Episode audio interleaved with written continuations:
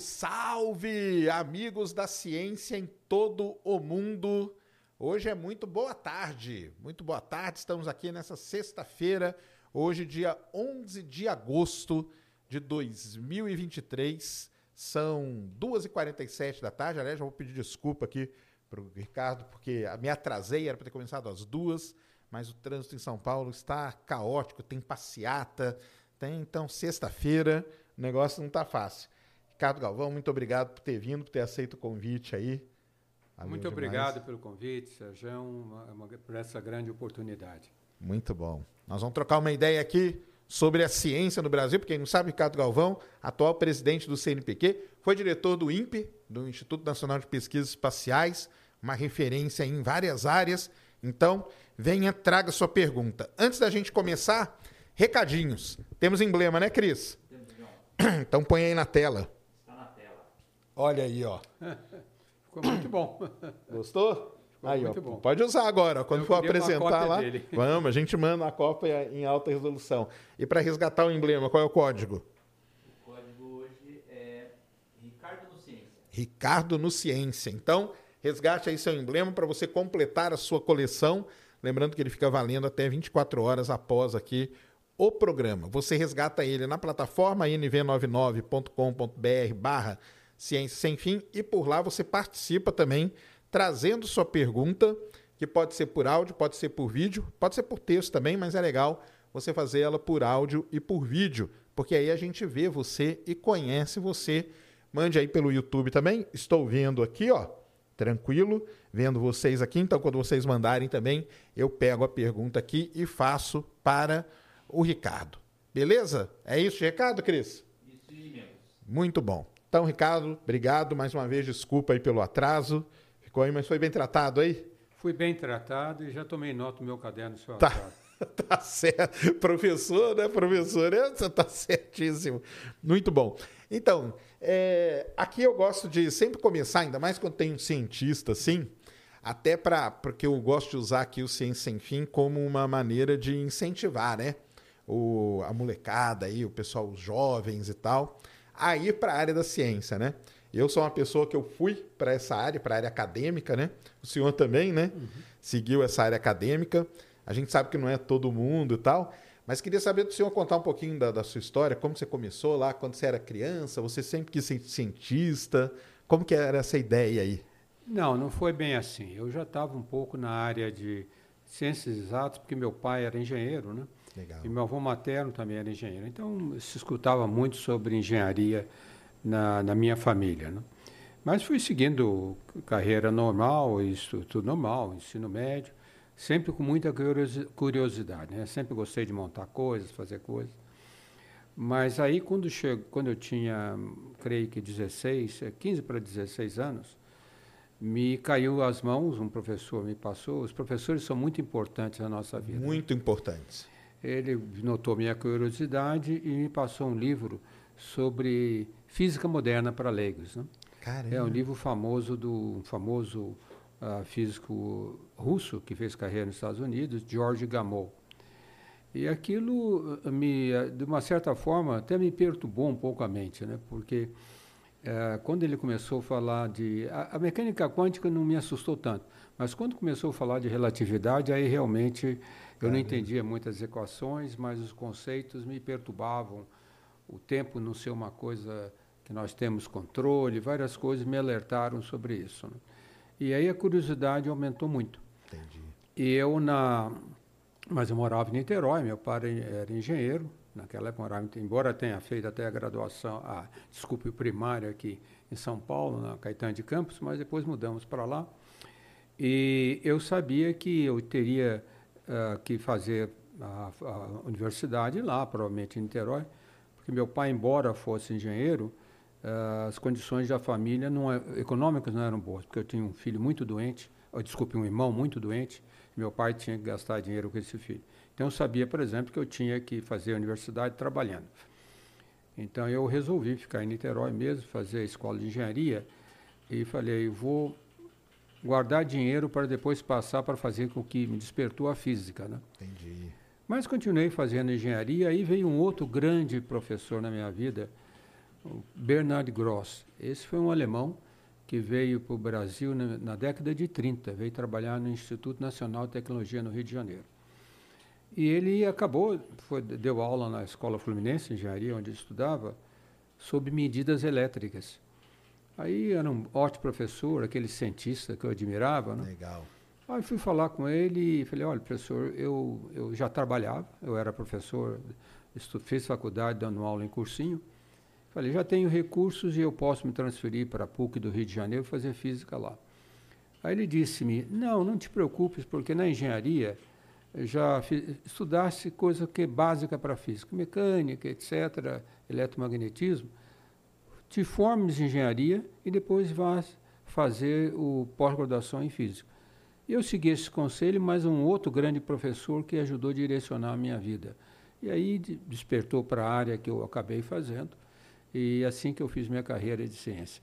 Entendi. Mas então, mas então desde o começo você queria seguir a carreira acadêmica mesmo? Eu queria. Você tinha essa vontade? Com 15 anos eu ainda pensava em ser engenheiro.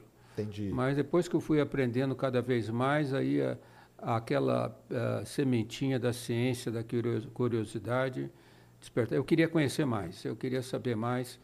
A física nas, nas línguas germânicas são, é chamada ciência da natureza, né? Sim. E aquilo eu queria explicar coisas, queria saber coisas. E isso daí que me levou mais para a carreira acadêmica. Certo. E aí dentro da física, o senhor se especializou em qual, qual área? Uma área que, é, na área que chama-se fusão nuclear controlada. Olha é só. produzir energia por reações de fusão. Essas reações de fusão são as reações das estrelas. Sim. O Sol que produz fusão. E nós temos essa ambição de dominar isso e fazer na Terra, né? Exato. Essa, esse desafio me, sempre me cativou muito. Eu, eu, sabia que era uma área que não ia provavelmente me levar a um destaque, por exemplo, como um prêmio Nobel, etc., que não tem coisas na área de fusão que tem que desvendar com fronteira da ciência. Mas é, um, é uma coisa muito complexa.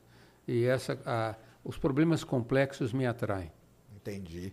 E aí, que engraçado, né? E agora a gente está vendo aí esse esforço mundial aí atrás da fusão nuclear, né? Exatamente. Tem aquele projeto ITER, né? Lá na, é, que na, reúne vários países da Europa, exatamente, né? Exatamente, em Cadarache, na França. Isso. Exatamente. Aliás, o Brasil foi até convidado para é? participar disso. E aí? Na, na verdade, o, na época o ministro... Primeiro, o senhor, o senhor acha que isso aí é o futuro?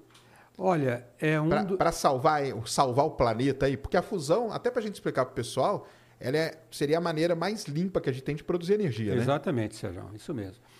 É, o, do ponto de vista de dominar a ciência, de como fazer isso, nós já dominamos. Né? E como bem disseste, é para salvar, porque o combustível básico seria água do mar e lítio, que nós precisamos na, na maneira de fusão, que é mudante na, na natureza. Agora, é extremamente complicado reproduzir um sol na Terra. Né? Ah, mas se avançou muito e tem aqueles que são críticos da fusão dizem que quando se fala com cientistas de fusão, ele sempre diz fusão vai acontecer daqui a 30 anos, sempre daqui a 30 Sim. anos. Mas o progresso foi enorme. E hoje dia, várias coisas que não não se via quando eu comecei a estudar, se vê agora. Uma delas é o chamado supercondutores de alta temperatura. Porque para confinar esse gás quente, que nós chamamos plasma, por exemplo, nós temos uma máquina aqui na USP, na própria USP. Isso. Se forem ver, nós vamos em temperatura lá acima de 100 milhões de graus centígrados. E uma coisa dessa, é claro, que se não confina com, com meio material, se confina com campo magnético. Isso. E esses campos magnéticos são muito difíceis de fazer e caros. Mas com a descoberta dos supercondutores de alta temperatura, tem havido um avanço muito grande. Tanto que agora eu estive, em abril, eu estive nos Estados Unidos, em, em Cambridge, onde estudei, né? E fiquei, fui visitar uma empresa. Hoje nos Estados Unidos já estão empresas investindo fortemente dinheiro e não mais o governo. Em fusão, né? Em fusão. Isso mesmo, eu tenho, eu tenho visto. Eu acompanho muito de perto esse lance da fusão nuclear, é. mesmo porque uma das, vamos dizer assim, um dos argumentos, né, para a gente retornar para a Lua é pegar o hélio 3 que tem lá. É, se tivesse, se nós conseguíssemos exatamente, se conseguíssemos o hélio 3, poderíamos fazer fusão na Terra que não produz nêutrons que pode que causa danos de radiação, né? mas produzimos partículas carregadas diretamente. Extrair energia de partículas carregadas é muito mais fácil. Exatamente. Seria mais fácil controlar o é. processo, né? É. Porque o problema todo é controlar o processo. A China tem, né? A China tem, o pessoal chama até de segundo sol, né? É. Que é o segundo sol chinês. Tem esse programa ITER. Os Estados Unidos, o ano passado, no final do ano, conseguiu pela primeira vez, né? fazer um, uma. Só que o deles é diferente, né? Não, é, os Estados Unidos, na verdade, no que nós chamamos confinamento magnético por fusão, eles foram né, em Princeton, uhum. eles na no começo da década de 90, eles conseguiram produzir energia controlada com fusão numa máquina chamada TFTR, né? Mas tem outra maneira de fazer que é essa fusão a laser. Isso. Que, que nasceu te... em Princeton também, não foi? Na, começou em, em Princeton, em Livermore, em outros lugares, né? A fusão a laser, é, que eles estão avançando bastante, eu, tecnicamente, eu acho que é muito mais difícil produzir um reator a partir dela. Mas ela tem um, um aspecto muito grande de apoio é, governamental, porque quando foi banido os testes nucleares, ah, então não tinha como modelar, ah, testar os modelos para as explosões nucleares. E a fusão a laser permite isso. Entendi. Porque se faz uma fusão pequenininha, então todas as medidas, tudo é testado em fusão a laser. Então, grande parte dos recursos para a fusão a laser, que é no laboratório de Livermore, nos Estados Unidos, vem, vem da, da, área uh, é. militar. E é isso até que é uma coisa que eu que eu estava quando marquei, eu fiquei até pensando em perguntar para o senhor isso. Assim, não é só isso, né? O pessoal que viu Oppenheimer, por exemplo, né? Hum. Agora que está que tá esse sucesso, não sei se o já viu. Já viu? Não vi o filme ainda. É? Um colega meu já disse que é, é importante ler o filme. Eu, eu li quando eu tinha uns 20 e poucos anos. Tem um livro famoso, Oppenheimer, e esqueci o nome do outro colega dele, que mostra a disputa entre dois cientistas americanos. É muito interessante esse livro. Entendi. Já conheci a, a história, a história né? de Oppenheimer. Então. E, aliás, uh, uh, quando começaram o filme, perguntaram ao CNPq, né? Porque quando o CNPq foi criado, ele veio visitar o CNPq. Sim, isso ele passou do conselho, participou do conselho deliberativo. E interessante quando perguntaram a ele os ele disse que o Brasil tinha muita chance na área nuclear. Quando perguntaram a ele, mas quais são os problemas principais do Brasil, ele começou, começou dizendo o que nós temos agora, o problema da educação. É, isso. Ele, ele colocou o dedo na ferida logo. É, não, vamos chegar nisso aí. Mas o que eu ia falar é o seguinte, né? A gente vê pelo mundo, né? Por exemplo, a ida, a ida do homem para a Lua, a própria desenvolvimento da bomba nuclear, esses grandes projetos, aonde eu brinco que injetou dinheiro infinito, que aí uhum. foi dinheiro infinito, né, uhum. para desenvolver a bomba nuclear, ela tem toda a parte científica, mas ela tem sempre essa desculpa militar, né? É, em praticamente tudo, né, teve é, a, a, disputa, a desculpa militar, porque e é o caso agora que que nós estamos vendo com desenvolvimento da aprendizagem de máquina, inteligência Exato. artificial. Há, duas semanas atrás foi um, um militar do, da, do Exército, no CNPq, conversar conosco, porque ele sabe que essa questão de comunicação quântica, criptografia quântica, é essencial. O Brasil tem que dominar isso Sim. também do ponto de vista de defesa. Né? então, essas co coisas foram em paralelo. Tem um exemplo uh, típico, não é só é militar e até a preocupação uh, do que se chama de desenvolvimento estratégico do país. Sim. Eu gosto sempre de dar o exemplo do transistor. O transistor foi descoberto no laboratório da Bell Labs no começo da década de 50. Né? E, quando, claro, quando o transistor foi feito, uh, todo, tudo era válvula. Né? Eu acho que tu és mais jovem que eu, mas eu tive muitos, muitos rádios a válvula, equipamento a válvula. Né? E todo esse desenvolvimento do transistor até passar para a indústria, aplicar mesmo, foi com compra do governo americano. Ele investiu, subsidiava, fazia as compras, principalmente para, para a área militar. Eu gosto de citar sempre esse exemplo, agradeço a oportunidade que me deste, porque às vezes aqui no Brasil nós sofremos muito com uma visão economicista míope, que não vê as coisas estratégicas do país. Sim. Por exemplo, no final da década de 80, o Brasil fazia muito bem células solares. Quando veio o Collor, falou que era muito caro, não interessava comprar da China, paramos com isso. Né? Hoje a China produz 83% das células solares do mundo. Até os Estados Unidos se deu conta do que nós estamos atrás. Então, compra de governo, aplicações militares são bem-vindas, porque ajuda a consolidar novas tecnologias. Exatamente.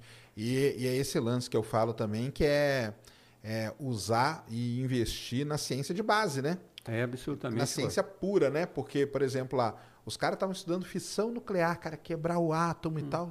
Pô, o que, que isso tem a ver, né? Aí você vê a aplica... A gente, eu acho que está muito focado na parte aplicada, né? E a parte pura, que é a parte estratégica mesmo da coisa, né? Uhum. A gente deu, aí você, deu o exemplo da China, né? A China disparou por conta disso, a Rússia também, né? Por ter investido nessa parte de ciência de base mesmo, né? É, é, é o teu, a teu, a teu comentário é muito bem-vindo, Sérgio. Eu gosto de mencionar isso. Aliás, vim até agora de um evento espetacular que foi uh, no Instituto do Câncer agora de manhã. Legal. Foi dado o prêmio uh, para desenvolvimento na área do câncer. Estávamos comentando sobre isso. E às vezes pessoas falam, até foi comentado lá, que o desenvolvimento muito rápido que tivemos da vacina quando tivemos a Covid, né? Só que se esquecem que todo desenvolvimento da vacina é porque décadas e décadas de pesquisa básica. A vacina é do RNA nos Estados Unidos, mais de vinte e tantos anos que eu ouço falar disso daí, né? Uhum. Então tem muitas coisas em ciência que desenvolve não tem aplicação imediata. É justo, é justo que a sociedade peça que haja aplicações. Isso é absolutamente justo. Mas tem que ter um entendimento que ne, ne, o, o cientista não é um professor pardal, que tu levas a ele um problema e te dá um produto um dia seguinte. Não é assim. Uma ciência básica forte é essencial para cada país. Eu, eu gostei, gostei muito do exemplo. A União Soviética é um exemplo, né? Exato. Que ela desenvolveu com todo o atraso tecnológico que tinha, mas desenvolveu uma ciência de altíssimo nível e ciência básica. Isso é importante, sim, para todas as sociedades que ambicionam ter um desenvolvimento autônomo e independente. É, isso mesmo. Eu, minha, minha, minha bronca, sim, né? Porque você pega os BRICS, por exemplo, né? Você pega a Rússia, tem esse grande desenvolvimento. A China nem se fala, né? Eles mandaram o pessoal para estudar fora para depois voltar lá para ir embora. A Índia, a mesma coisa, né? Uhum. uhum. Chegou a ter um presidente que era físico, né? Exatamente. Na, na Índia, né? Então, investiu, tanto que você viu o programa espacial indiano, mandaram uhum. uma sonda para a Lua agora e tudo. Exato. A África do Sul também, ela tem um desenvolvimento grande, pelo menos na astronomia, né? Tem, Radiotelescópios e tudo. E parece que dos BRICS, o Brasil é o único que não, que não vê isso, né? Você acha é. que isso é um problema nosso mesmo? Como que é? Vocês estão lutando para... Como que é essa... É, nós temos um, um, problema que nós entramos muito tardiamente na ciência, né? As primeiras universidades no Brasil... Ah, bom, a Universidade do Rio de Janeiro, por exemplo, que tinha, tinha as escolas separadas, medicina, etc., mas a primeira universidade do Brasil, no Rio de Janeiro, foi criada porque, se não me engano, eu vinha, ia visitar o rei da Bélgica aqui, queriam dar um prêmio honoris causa para ele e formaram a Universidade do Rio de Janeiro. E uh, nós temos um processo tardio, né? Mas também tivemos uma... A ciência, Sérgio, ela tem que ser desenvolvida também com uma base tecnológica razoável. Porque os métodos que nós utilizamos em laboratórios, você precisa de uma tecnologia razoável. E nós demoramos muito para isso, né? O Brasil, até quando entrou em desenvolvimento na época de Getúlio Vargas, um desenvolvimento avançado, etc., mas com a ideia do Fordismo, produção em massa, etc., e não o que nós chamamos de tecnologia acionada pela ciência. Uhum. Tecnologia que nós fazemos porque temos o conhecimento científico. Né? Mas uh, eu posso dizer, pelo menos nas últimas três décadas, nós temos avançado muito. Né? Hoje o Brasil, quando final da década de 80, nós formávamos 2 mil doutores por ano. Hoje estamos formando 24 mil doutores por ano. Não temos empregos para ele e... todo, mas estamos formando pelo menos. Está formando, né? Isso mesmo. Então, e aí a gente, voltando ali no negócio da fusão, né? O senhor falou da, da, do supercondutor, da supercondutividade. O senhor tem acompanhado aí esse desenvolvimento agora do tal do LK99 aí? Que mostraram que ele teria propriedade supercondutor em temperatura ambiente? É, eu li sobre isso, não li o artigo, né, eu gosto sempre de ler o artigo, não li, mas se não me engano, ele exige pressões altíssimas é, temperatura, mas eh, realmente pressões altíssimas. Né? Então, quando se pensa em aplicações, uh, fica um pouco mais difícil. Né? Uhum. Na verdade, os supercondutores de alta temperatura que foram desenvolvidos, sei lá, duas décadas passadas, ele já opera na temperatura de nitrogênio líquido. Ela não é tão baixa assim. Entendi. Ela já se pode trabalhar em, nitrogênio, nós temos bastante. Né? Uhum. O hélio é um problema. Os supercondutores antigos usavam hélio líquido, né? e usam ainda, os que usam. Hélio, Aí reduzia a temperatura do hélio. É, é, é 4 graus Kelvin, é muito baixo. Além do que, não é só o hélio 3, viu, Sérgio? Está uma falta de hélio no mundo todo. Nós temos uma deficiência de hélio muito grande. Entendi, entendi. Mas vamos ver, né?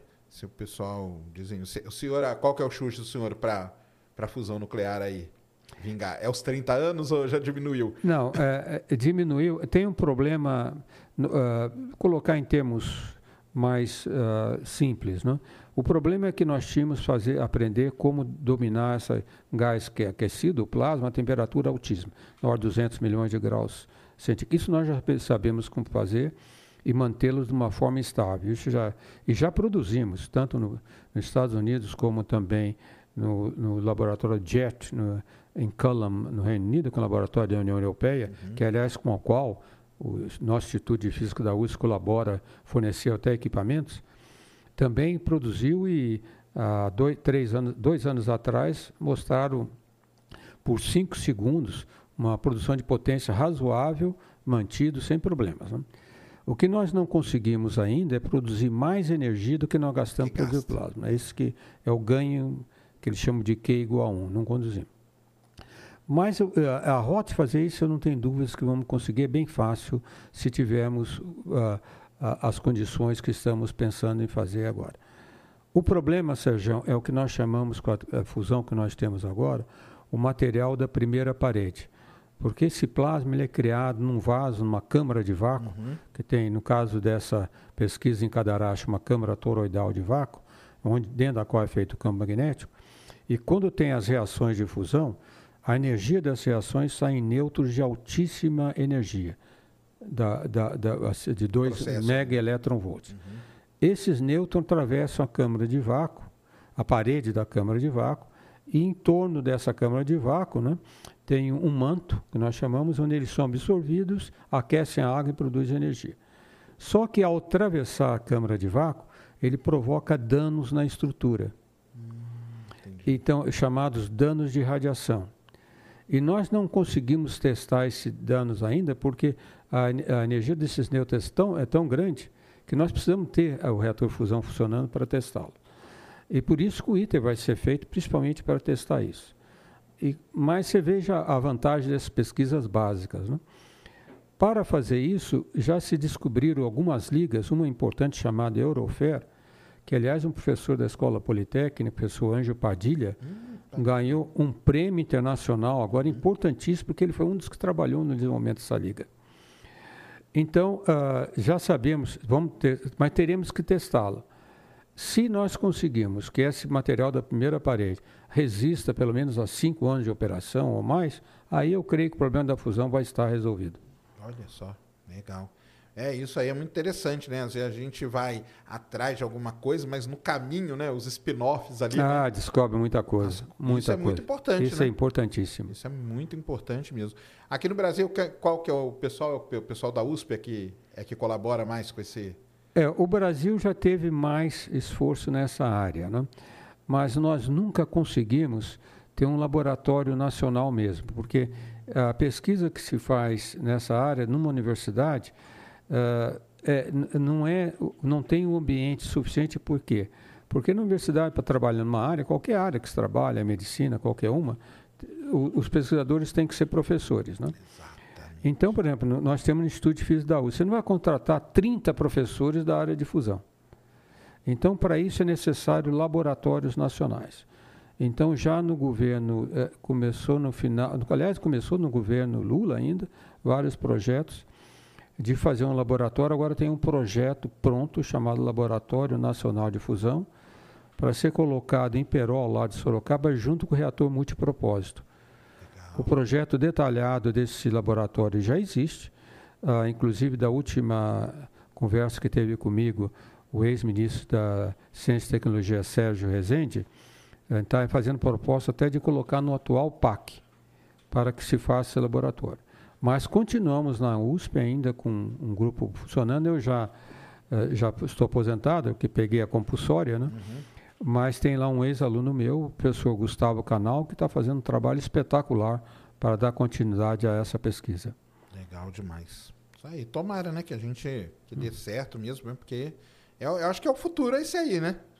É, é na parte de energia, não é não? É, o que nós, na verdade, quando pensamos no futuro, nós temos, esse é o que vai ter bastante tempo, né? mas temos que acoplar, é claro, produção uh, sustentável de energia, solar, eólica e tudo. Agora, todas as energias solar, eólica, tem o problema da intermitência e falta de garantia. Então, por exemplo, nós temos no Brasil o Sistema Integrado Nacional, que todo está todo o Brasil, o Sistema Elétrico Integrado Nacional.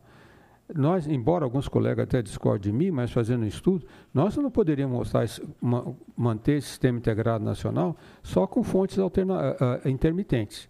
Porque, então nós temos que ter uma linha de base que mantém o funcionamento dela. Né? Direto, que é, né? É, que, direto. E se pensa até em, ah, por enquanto o Brasil pensa no nuclear e na hidrelétrica, né?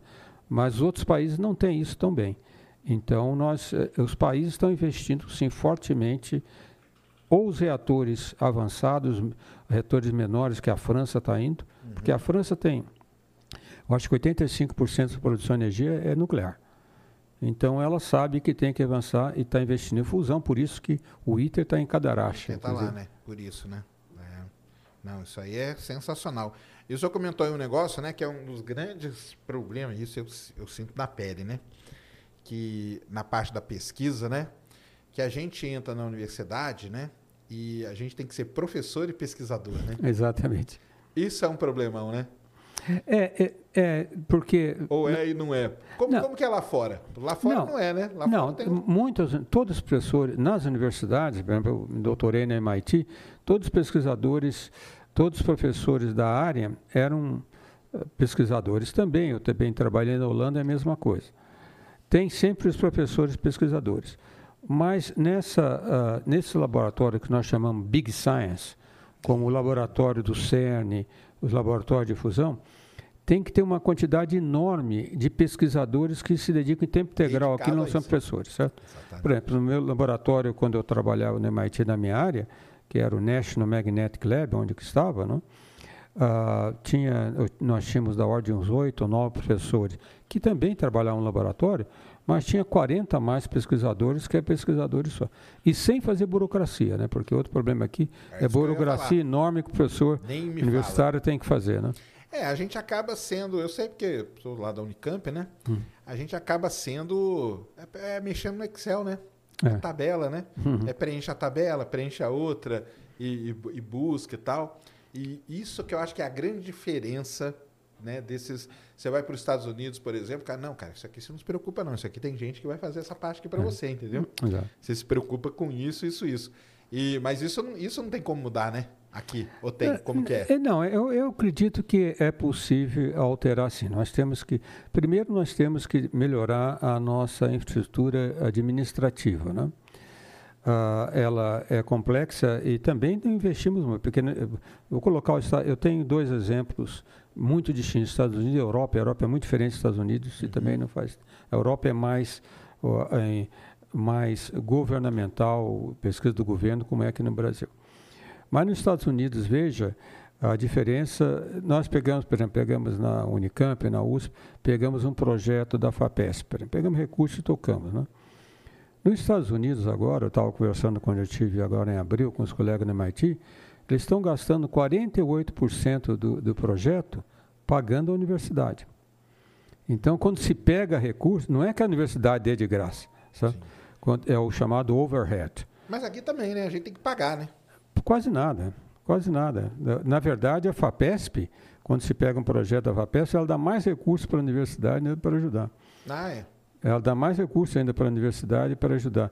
Nós não pagamos do projeto. Eu, nos Estados Unidos. Na Europa não é assim. Eu, Entendi. lugar que eu gostei muito de trabalhar na Holanda, trabalhei em um laboratório que pertencia ao equivalente ao CNPq, não é assim o governo provê. Certo? Tem uma infraestrutura muito boa que o governo provê, que eu acho melhor. Sob esse ponto de vista, eu gosto mais da estrutura europeia. Entendi. Mas, de, de, de qualquer forma, eu acho que é o ponto que mencionaste, não se faz a burocracia que se faz no Brasil, de jeito nenhum. É, né? Não. Porque isso aí acaba, sei lá, né? Tira, às vezes, a criatividade, até a vontade, né? Meio até a vontade, né? Do, Tem... do, do, pô, cara, vou ter que trabalhar. O que, que você vai fazer hoje? Não, cara, hoje eu tenho que só preencher tabela aqui, cara. Porque se eu não preencher essas tabelas aqui. É mais até do que essa burocracia. Porque nos um, um outro problema que também tem no Brasil é que nós não temos esses grandes institutos de, de ciência, tanto em todas as áreas, medicina. Temos alguns exemplos notáveis, né? como o CNP em Campinas, o laboratório do, é, o Sirius, do, do Sirius. Né? Aquele é um exemplo notável. Né?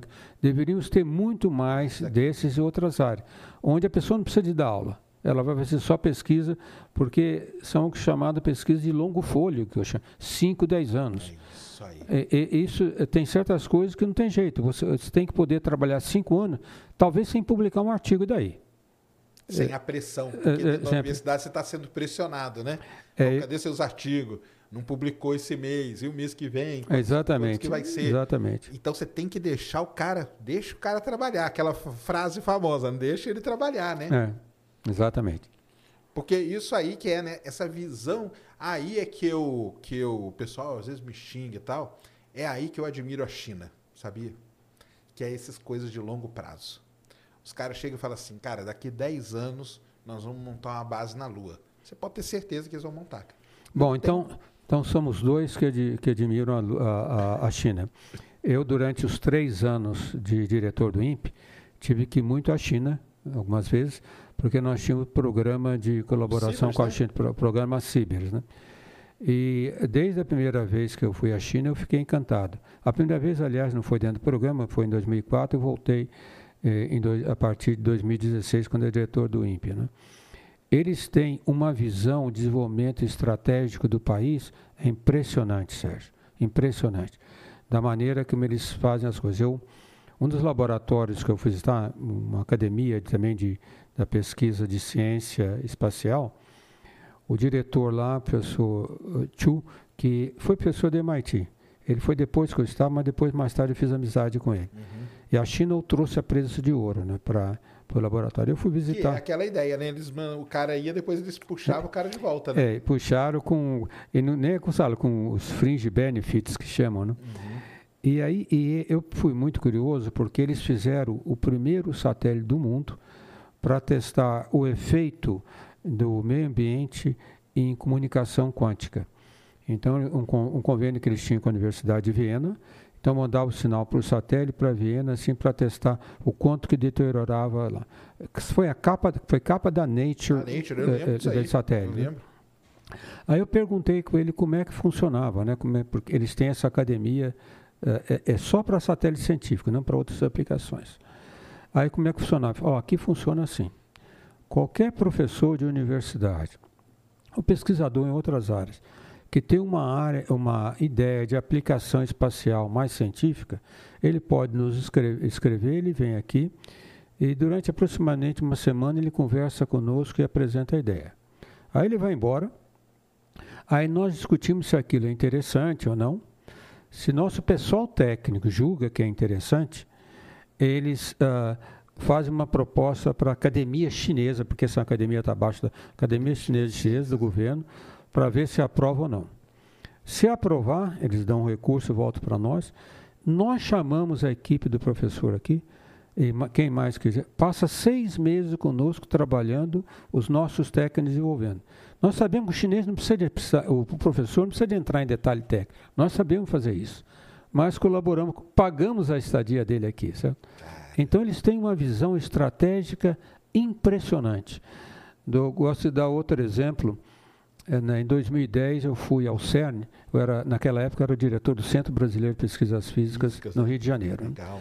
Fui ao CERN para discutir a integração do Brasil, participação do Brasil no CERN, que agora está fechando, ah, felizmente estamos fechando agora, o, o, o Congresso acabou de aprovar a, a entrada do Brasil no CERN. E o diretor do CERN era um alemão. E ele virou-se para mim e falou: professor, eu gostaria de convidar o senhor para o jantar hoje à noite com o pessoal da China, da Coreia e, se não me engano, eu acho que era Noruega, ou agora não lembro se é um país do norte da, da Europa, que tem, como o Brasil, tem pesquisadores no CERN, mas uh, também não são membros. Então, uh, também fui participar do jantar, e aí na lata ele me, me botou uma questão que deixou de saia curta. Né?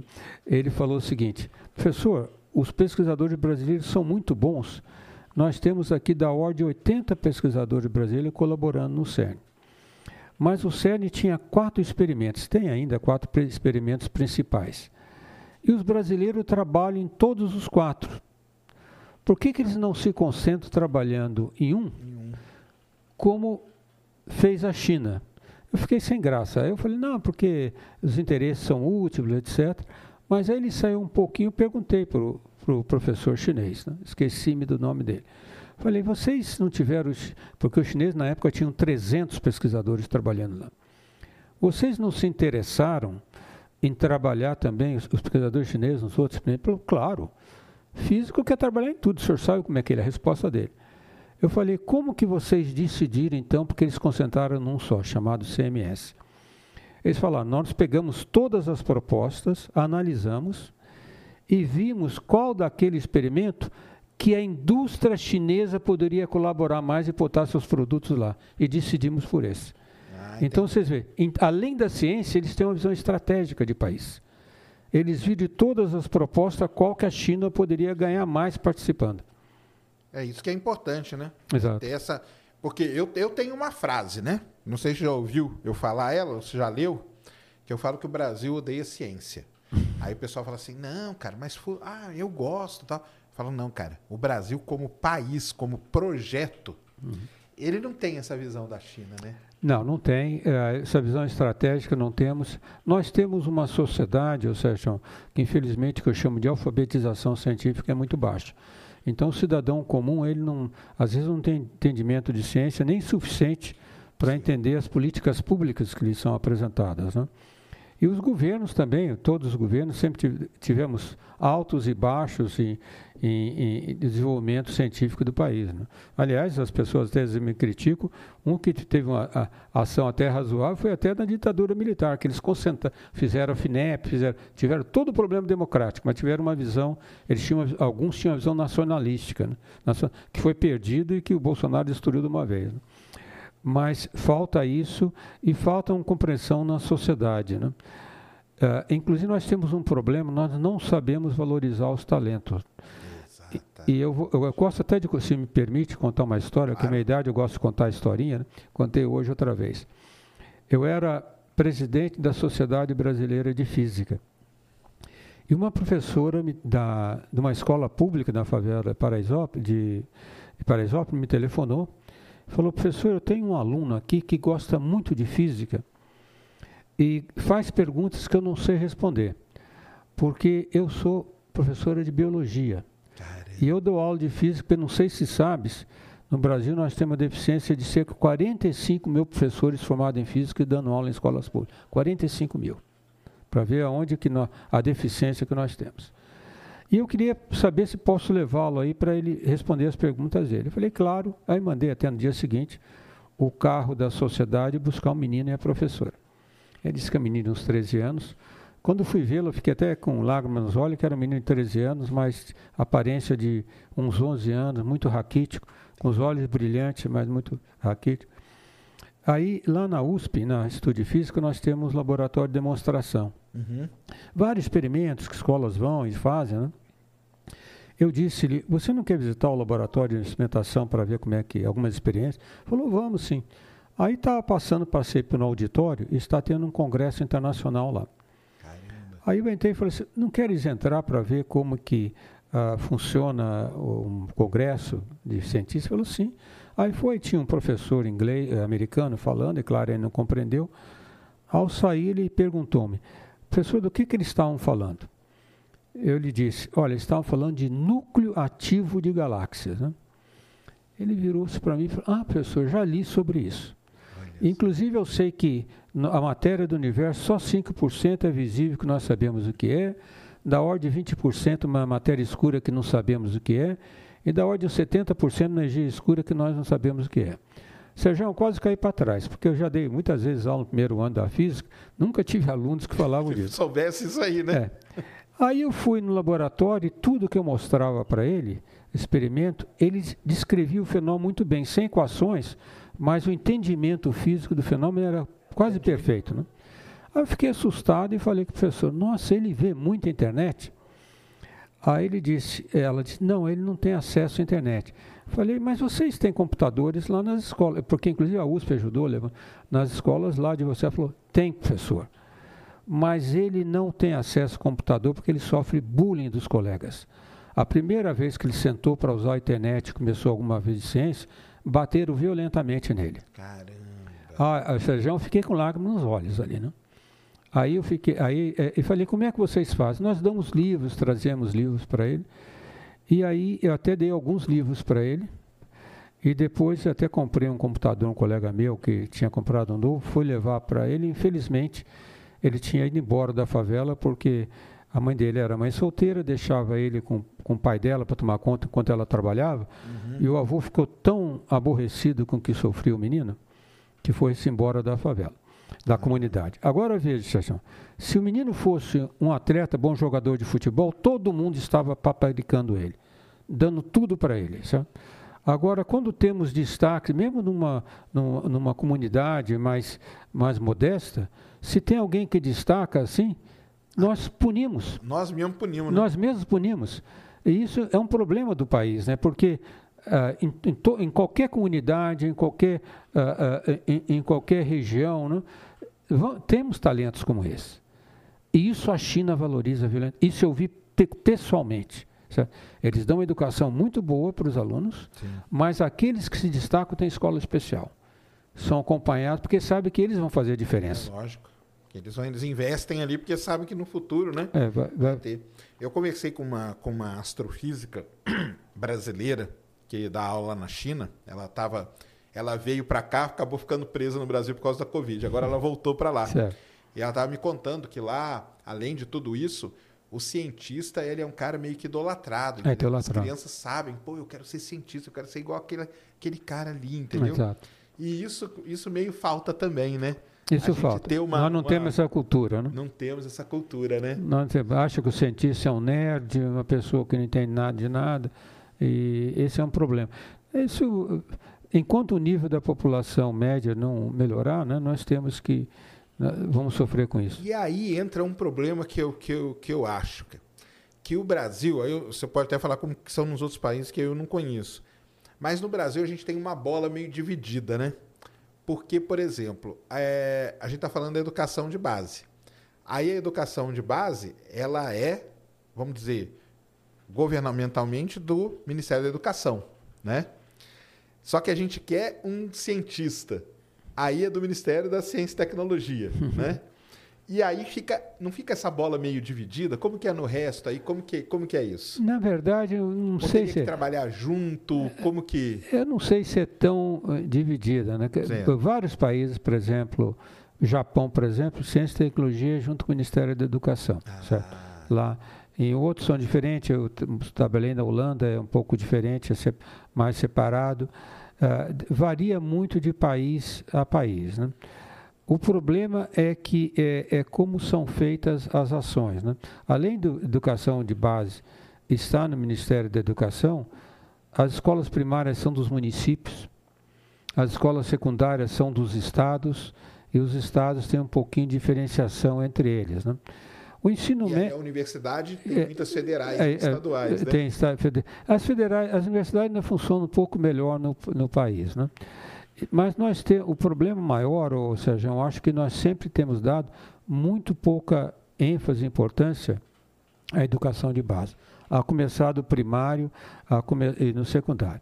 Eu, por exemplo, agora estou lendo porque me interesso muito por essa base nacional comum curricular, que agora estão investindo, estão indo algumas coisas em direção certa, né? tem mais ensino, mais horas de aula, talvez até integral, né? Uhum. mas tem vários erros lá, infelizmente, não é só de governo, talvez até nossos colegas educadores de escolas de pedagogia. Por exemplo, se, se leres o projeto, não tem nada falando sobre laboratório. Nada. Então, por exemplo, eu, eu morei fora, né? eu vi na Inglaterra meus filhos, por exemplo, morei na Holanda. As escolas que eles faziam começavam a estudar um problema no laboratório. Abriu uma RAM, viam. Então, e dali ia para o livro. E, aí lia e conversava, não era em tudo, Sim. mas tinham vários modelos que faziam com que meu filho, meus, eles perdiam medo de estudar.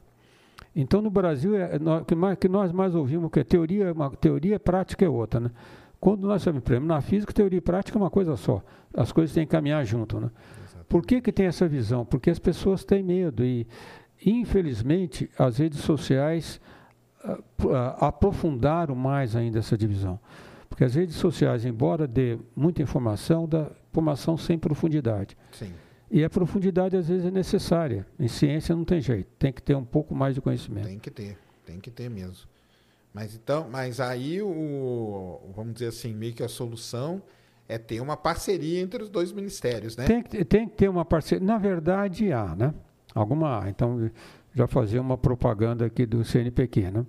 No, Aí no... o CNPq, até para fazer, interrompendo o senhor, ele fica o quê? Ele fica no meio? Não, ele, ele é do Ministério da Ciência e Tecnologia. Ele é do Ministério da Ciência e Tecnologia, né? É, mas já foi de outras coisas. E o CNPq tem, por exemplo, nós temos uh, um programa enorme, agora deixa eu lembrar, eu acho que é mais de 12 mil bolsas, que é chamada Iniciação Científica Júnior nós damos bolsa para alunos, pode ser até de primária, mas alunos que se destacaram em Olimpíadas, etc. Né? Aliás, demos um aumento. Essa bolsa era muito pequena, R$ reais por, por mês, e até quando na equipe de transição nos foi pedido aumentar, e conseguimos, com o auxílio do governo, aumentar para R$ reais por mês. Que faz uma diferença enorme, que é de recursos que vem do Bolsa Família, tem até uma importância na, na, na própria família do menino. Né? Uhum.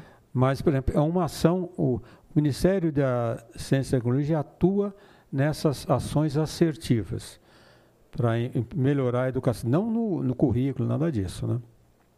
Mas a, a bolsa de estação científica, a, que é feita para isso, né? A, outra ação que nós fazemos, dá um exemplo da Sociedade Brasileira de Física. Eu te disse que nós temos uma deficiência de 45 mil professores de física, né? Uhum. Então, há, há, cerca de em 2000, e eu era presidente da Sociedade Brasileira de Física, deixa eu lembrar-me, foi 2013, nós começamos um programa com a CAPES, que é o mestrado profissional de ensino de física, que é o seguinte. Nós pegamos só professores de escola pública, pode ser até particular, mas principalmente de escola pública, espalhados no Brasil todo. E como a grande maioria nós sabemos que não são formados em física, nós damos um mestrado profissional para ele em física. É, então tem núcleos, são 68 núcleos em várias universidades espalhadas no Brasil todo. O professor tem que manter ainda dando aula, a sua secretaria tem com um certo período. E por que, que é mestrado profissional? Ele tem que fazer a tese para um produto que seja pedagógico quando ele ensina. Que legal. Então essas ações o país tem que fazer mais, não é só porque também é, o aluno tem que, tem que ver um professor e falar, eu quero ser como ele, né? eu quero Igual fazer como ele. falou, né? Que é. o professor, o, bom professor, ele acaba sendo o exemplo, né? Exatamente. Ele acaba sendo o exemplo. Entendi. E como que é a sua relação com, com, com a ministra né, da, da Ciência e Tecnologia, é. com o pessoal do Ministério da Educação, como que é? Olha, eu, eu não a conhecia, né? Sim. Eu vim a conhecê-la, inclusive foi indicada por um grande amigo meu, Sérgio Rezende, foi ministro de Ciência e Tecnologia, e devo dizer que eu fiquei encantado com ela. Ela é, tem uma característica interessante. Ela é formada em engenharia elétrica pela Universidade Sim, Federal de é. Pernambuco. Né? É. Então a conversa entre nós é mais rápida, ela é mais objetiva, né? Entendi. Conversa de engenheiro, né? É, é, ela não fez carreira como engenheiro, mas de qualquer jeito aquela marca ficou Sei, nela. A mente, a é, mente é, funciona daquele jeito. E, e, ela é muito respeitosa e, e, também um pouco, porque eu fui já talvez pela minha idade, é, o simbolismo que teve minha indicação, pelo que houve, né, uhum. facilitou bastante o diálogo. Então tem tido muito diálogo. Com o Ministério da Educação, eh, eu sou amigo pessoal da presidente da CAPES, a professora Mercedes Bustamante, que é uma cientista notável Sim. sobre questão de meio ambiente no Cerrado. Né? Isso. Tenho muita, muita amizade com a, a, a diretora do SESU, que é a professora Denise, que foi reitora da Universidade Federal do Rio de Janeiro. Então, a interação tem sido muito boa. Aliás, quando nós fizemos o estudo de aumento de bolsas, porque a CAPES também tem mestrado, doutorado, Isso. nós fizemos junto, sentamos, fizemos tudo junto. Isso é bom, né? Isso é bom porque tá essa integração. Na, na minha, essa integração é fundamental, na verdade. É, absurdo. é na CAPES, no governo anterior, não dava para falar, não dava para conversar com eles, né? Era terrível. Entendi. É, não, isso aí é, tem, é fundamental isso, porque são os três, né? Não, os dois ministérios e o CNPq, mais a. CAPES, né? Exatamente. Que, que, que empurra tudo isso. E mais a FINEP, que é financiadora de estudos e projetos, que é importantíssima. E mais a FINEP, isso mesmo. Entendi. E o. Aí, depois que o senhor fez tudo lá da física, o senhor entrou no INPE, né? É, é foi, não, foi assim, né? Eu, quando me formei no Rio, formei-me em Niterói, né? Naquela época, o, o, o diretor do INPE, criador do INPE, né? É, o professor Mendonça, né? Sim. Ele, ele tinha um programa muito interessante que, infelizmente, o Brasil perdeu isso. O Brasil estava entrando na área espacial. E, aliás, para formar o INPE, mencionar sobre a Índia, ele tinha muitos amigos na Índia, trouxe vários pesquisadores da Índia para formar o INPE. É. Ele, inclusive, a Índia teve uma importância muito grande na criação do INPE. Para mim é o, é o bonde que passou e a gente não montou em cima. Exato. É o cavalo passou. Exatamente. E a gente não subiu nele, né? E ele tinha uma visão, Sérgio, que agora, infelizmente, a burocracia nossa uh, perdeu. Ele fazia o seguinte: como não tinha formação no Brasil nisso, ele recrutava da ordem de 100 até mais estudantes do Brasil todo, engenharia, matemática, química. Uh, tinha até alguma pessoa da área de humana, porque estava interessado no projeto SACI. E durante dois meses, janeiro e fevereiro, ele pagava para ficarem lá para fazer um curso de introdução às ciências espaciais. Então ele dava um curso de matemática, ah. computação, eu fui aprender mesmo computação bem, matemática, computação, uh, física moderna e introdução à ciência espacial. Ele dava esse curso. Todos recebiam, tinha provas. Era tipo um curso de nivelamento. É. E os 20 primeiros podiam ficar lá e fazer mestrado. Então, na época, quando eu formei no Rio, eu já tinha sido aceito fazer mestrado na PUC do Rio de Janeiro, que é uma excelente escola, já tinha bolsa claro. e tudo. Mas que tinha uns dois meses de férias, né? Eu falei, ah, eu vou lá, vou aprender, porque eu estava entrando para física, tendo formado em engenharia, né? Vou fazer esse curso. E vou lá e, e aprendi, fiz. Fui e me encantei, né? Aí me encantei pelo INPE, um, logo um professor hindu me convidou para fazer tese com ele, do professor Darhambir Rai, e eu fiquei, mas fiquei no começo, fiquei só um ano no INPE. Por que que aconteceu? O, o a Unicamp estava sendo formada e o reitor da Unicamp então trouxe muitos professores do ITA e do INPE para a Unicamp. E meu orientador foi para a Unicamp e falou: não venha comigo para acabar o, o, o, mestrado aqui comigo. E foi, foi a decisão certa que eu, eu fui, aliás, a primeira tese, já, eu acabei fazendo tese de engenharia elétrica. Primeira tese de engenharia elétrica da Unicamp foi a minha de mestrado, primeira dissertação de mestrado. E assim, eu, aí eu comecei a fazer carreira universitária a partir da Unicamp. Entendi. Começou, começou lá a carreira, então. Exato. Certo. E o.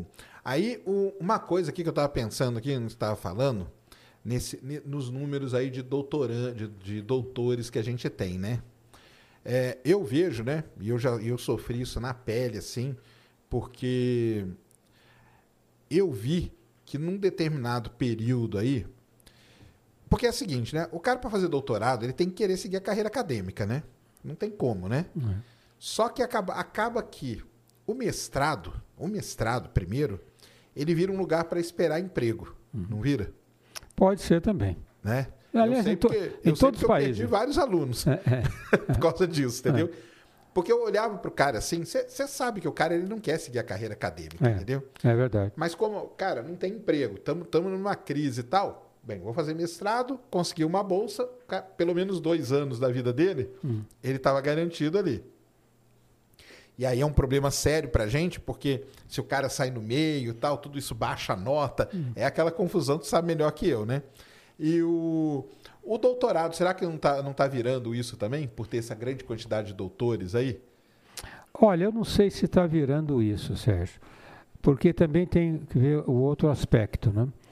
que nós temos esse problema, uh, eu acho que 80%, até 85%, viu, no, uh, o, o, uh, número de uma semana, mas já esqueci-me, uh, os doutores vão para, são contratados por órgãos do governo, instituto de pesquisa, Sim. universidade, etc. Né? Nos Estados Unidos, na minha área física, 85% tá nas, estão nas empresas. É. Os doutores vão para as empresas. Porque as empresas têm laboratório de pesquisa. Sim. Tem um P&D muito forte. Tem um né, P&D muito forte. Né? Eu falei do transistor, foi descoberto na Bell Labs. A Bell Labs teve 15 prêmios Nobel na Bell Labs. Né? Porque tinha laboratórios... De, então, parte de, de pessoal, às vezes, uh, dos, dos doutores, não tem que necessariamente ficar numa universidade. Poderiam ir para as empresas se nós tivéssemos mais empresas. São, podemos contar nos dedos as empresas que fazem pesquisa realmente para desenvolvimento eh, tecnológico baseado na ciência. Então, esse é o primeiro problema. É claro que tem o problema que muita gente vai fazer doutorado, às vezes talvez porque não tem outra oferta de emprego. Então ele Mas eu não sei se isso foi motivo nos anos mais recentes, porque a bolsa de doutorado, seja, era R$ 2.500. Sim. É. Era R$ 2.500. Uhum. É, então, os que podiam sair depois do mestrado saíam. É, e, não, e é isso que eu, que eu ia falar. É, é. uma briga muito injusta. Porque, por exemplo, eu estava ali hum. e aí vinha o aluno, hum. entendeu? Falar comigo. Eu falei, cara, pode ir embora. Hum. Eu já falava assim para ele. Porque eu sabia que ele ia falar para mim, entendeu? É. Falar, olha aqui, ó, chegou uma proposta, vou ganhar. Então eu falei, cara, não, não tenho o que fazer, é. entendeu? Porque eu, eu não sou o dono do dinheiro. Hum. Eu não posso aumentar o seu salário é, aqui nós vamos ter que ir tocando meio pelo amor mesmo, cara, é. entendeu? Olha, e é... você veja, uh, uh, outro dia eu estava falando com o representante da Brascom, só para ter uma ideia, né? depois vou colocar no, no, no exterior. Nós temos, em, eles fizeram levantamento na área de TI, nós temos da ordem de 800 mil especialistas no Brasil. Uhum. Temos ainda uma deficiência de 100 mil, na ordem de 800 mil. Desses 800 mil, 0,4% só por cento tem doutorado. E 1,2% tem mestrado. Certo? E eu fiquei apavorado com esse número, etc., porque eu estava mais acostumado na Europa que geralmente quem vai para a área de TI, pelo menos mestrado fez. Certo? Geralmente. Mas eu tive agora na, na reunião Brasil Conference em Cambridge, nos Estados Unidos, hum. e estava conversando, tem um professor que é brasileiro, que ele é da Sloan School lá e cuida de colaborações internacionais. Aí estava me contando, no MIT, eles estão tendo uma perda de alunos que nem acaba a graduação, os que vão para a área de TI. As oportunidades são tantas. Sim, é são tantas que eles imediatamente percebem. Bom, o, o, o Dell, da, do, computadores Dell, da Universidade de, do Texas em Austin, eu acho que ele nem acabou a graduação. Sim. É, não, tem, é, tem vários exemplos. Tem, né, tem, tem, vários exemplos disso. Né? Então, o, essas tecnologias novas, algumas estão avançando de uma forma que até entendo que a pessoa está fazendo mestrado, não é que ele vá deixar de fazer uma coisa, ele vê uma oportunidade Sim, de crescer, claro. isso é normal, né? É isso mesmo. Por isso que eu não falo nada, eu, eu incentivo até. Vai, cara, entendeu? Mas dá trabalho para nós que ficamos. É, dá trabalho. Não, e, e, mesmo sabendo do. dá trabalho e dá problema, né? Porque a gente tem esse negócio de nota, esse, isso aí. Tem é, que fazer relatório, né? É, e, acaba, e é isso que acaba ganhando recursos no final, é né? É verdade. Então o problema nasce num lugar, mas acaba indo para outro totalmente diferente, né? Exatamente. E isso é um, é um problemão. E o senhor falou desse lance da, da. Vamos pegar aqui o Brasil, né? Esse lance das empresas e tal. E como que tá se o senhor puder dar um panorama aí, se o senhor já analisou isso, é o que a gente chama lá da, da fuga de cérebro. A gente teve muita, né? É. E como que está isso? Ela continua? Tem o pessoal voltando? O que, que vocês têm analisado sobre isso aí, mais ou menos? É, essa é uma pergunta muito relevante, né? Uh, eu não gosto de falar fura de cérebro, fico mais diáspora, porque o cérebro Entendi. não foge, né? Ah, não, é, é verdade. o cérebro continua, continua mais lá, né? Tem, realmente aumentou e, e problemas seríssimos. Uh, que um dos problemas é que nós, nós temos problemas sérios na nossa burocracia, na nossa legislação. Que isso realmente me magoou muito quando eu até assumi a presidência do CNPq. Nós tivemos Ciência Sem Fronteira, muita gente foi para fora. Né? E essas bolsas para fora, não foi só na graduação, de doutorado, tinha obrigatoriedade de voltar. Uhum. Mas só que as pessoas voltavam e não tinham emprego. Uhum. Certo? Então o que acontece? E acabaram muitos ficando fora. E os que ficam fora, o CNPq cobra, a CAPES também. Então, por exemplo, o, o, o assinei aqui uma semana atrás, que eu assinei outra vez com lágrima nos olhos, né? uma cobrança de 800 mil reais um, o aluno que está na Inglaterra, que vai ter que ressarcir, certo? Embora ele tenha terminado a área de biologia, botânica, se não me engano, ele voltou, é da área botânica, voltou para o Brasil, ficou quatro meses aqui, tentar emprego, não conseguiu, fez um pedido de bolsa de pós-doutorado para o próprio CNPq, foi negado. Só que Queen's Garden de Londres ofereceu um trabalho. Ele foi embora. E agora nós estamos cobrando dele. Caramba. Certo? Então nós temos alguns problemas estruturais no Brasil que são terríveis. Uhum. São terríveis, certo? Uh, então não é assim que nós atraímos.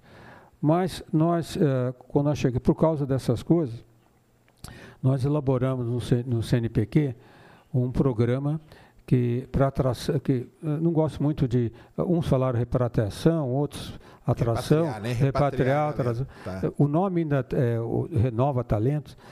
O, nós fizemos um programa, nós vamos tra, trazer, fazer um programa especial para oferecer. Nós estamos em dúvida ainda se é bolsas ou contrato temporário, eu vou explicar por quê.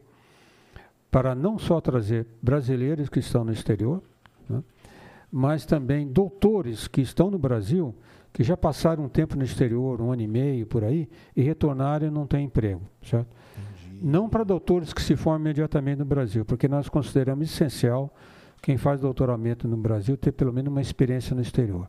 Isso é essencial para a internacionalização da nossa ciência. Né? Então, o, nesse governo que entrou, nós pegamos o recurso do Fundo Nacional de Desenvolvimento Científico e Tecnológico, que está uh, rodando da ordem de 10 bilhões por ano, e fizemos uh, no Ministério de Ciência, aí que entra também o Ministério de Ciência e Tecnologia, 10 programas estratégicos. Um, um, um, um programa estratégico para renovar os laboratórios de pesquisa, etc.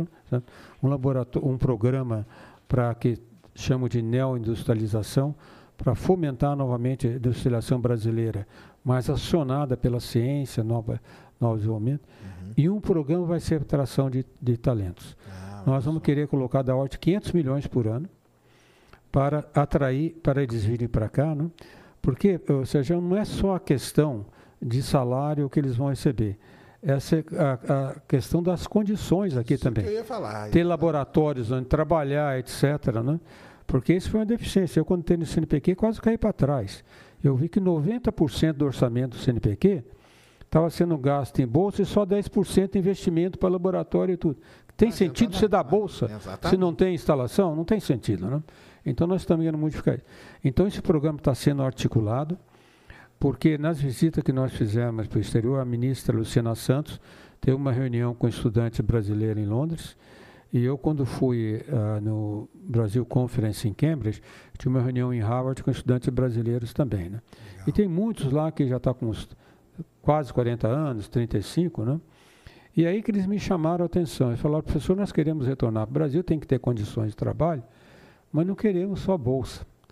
Uh, achei interessante que até um médico que me falou. Ele falou, falei, por quê? Se demos uma bolsa de alto valor, ele falou assim, Professor, porque eu sei que talvez eu não vá ficar na universidade, vou trabalhar uns quatro anos, oferta emprego.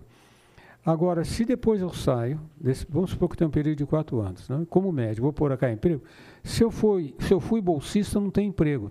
Se eu tinha um contrato de serviço, eu tenho emprego. Às vezes nós acadêmicos não atentamos para isso que é no mercado. Né? Claro. O mercado vê um bolsista com, com um certo uh, é, preconceito. Esse né? cara tem, é bolsista porque não conseguiu emprego. Né? Então, nós estamos estudando a possibilidade de. Isso é um contrato em vez de ser bolsa. É um contrato temporário, temporário. de serviço. Nós estamos articulando fortemente com as empresas, nós vamos ter um. Uh, com a CNI, vamos ter na semana que vem um, um, uma reunião com eles, com a CMI, com o CNI com a MEI, porque as empresas estão interessadas em contratar doutores. Então, teríamos um, um, um, programa que colocar recursos para as empresas. Muitas, inclusive, diz que aportam mais. Certo? Então, nós vamos tentar colocar mais doutor nas empresas. E não é só empresas que fazem produto, empresas de TI, até, até na área de humanas.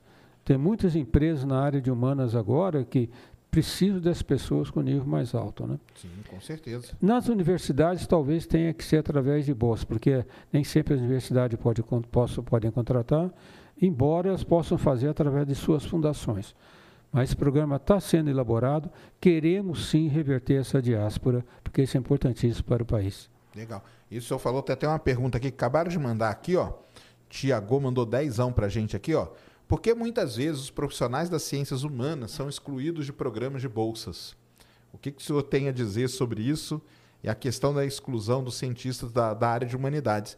Isso é uma coisa terrível, que muita gente, né, não sei se o senhor sabe, mas acha que ciências humanas nem é ciência, né?